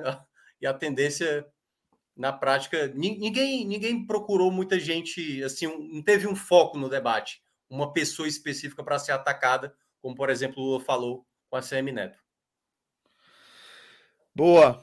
Galera, é, a gente vai chegando ao fim de mais uma edição do Agamenon Eleições, com quase. Por que tão cedo? Por que tão rápido? Ao vivo, tá? Quase 200 pessoas ao vivo, já são 3 e 13 da madrugada. É... Tava até falando no mundo aqui. Esse programa aqui, pela cara de todo mundo, a bateria todo mundo tá comigo em 10%. Menos, menos. Meu, meu Por isso a gente vai se despedindo aqui. Agradeço. Lula, a... Lula, pelo amor de Deus, o som do Lula já tá A bateria daqui, a bateria aqui, ó. a bateria. É isso. Daqui a pouco começa o hora 1, vocês ficam agora direto. Veja só, fui tirar onda do hora 1. O hora 1 começa daqui a uma hora. 46 é, minutos. Ó, um abraço. Deixa eu só explicar. Não, não. Quinta-feira participo. Domingo eu vou estar de plantão no jornal, então vou trabalhar com muita planilha lá, viu? Então. Leva o celular e o Irmão, minhoca domingo vai estar no Beach, é Beach Park para minhoca. É. Não, e hoje eu recebi a convocação do, do cara grande lá da, da empresa. Ó, Foi ver. Com você, viu? Com você. É, veja só. favor, eu sei que não é, né, jovem? Favor não é. Então, não, favor não é, é trabalho, é real, né? Rodrigo, dá uma de Danilo aí, pelo amor de Deus, e corta essa conversa mole. Forte abraço. Até a próxima. Valeu, galera.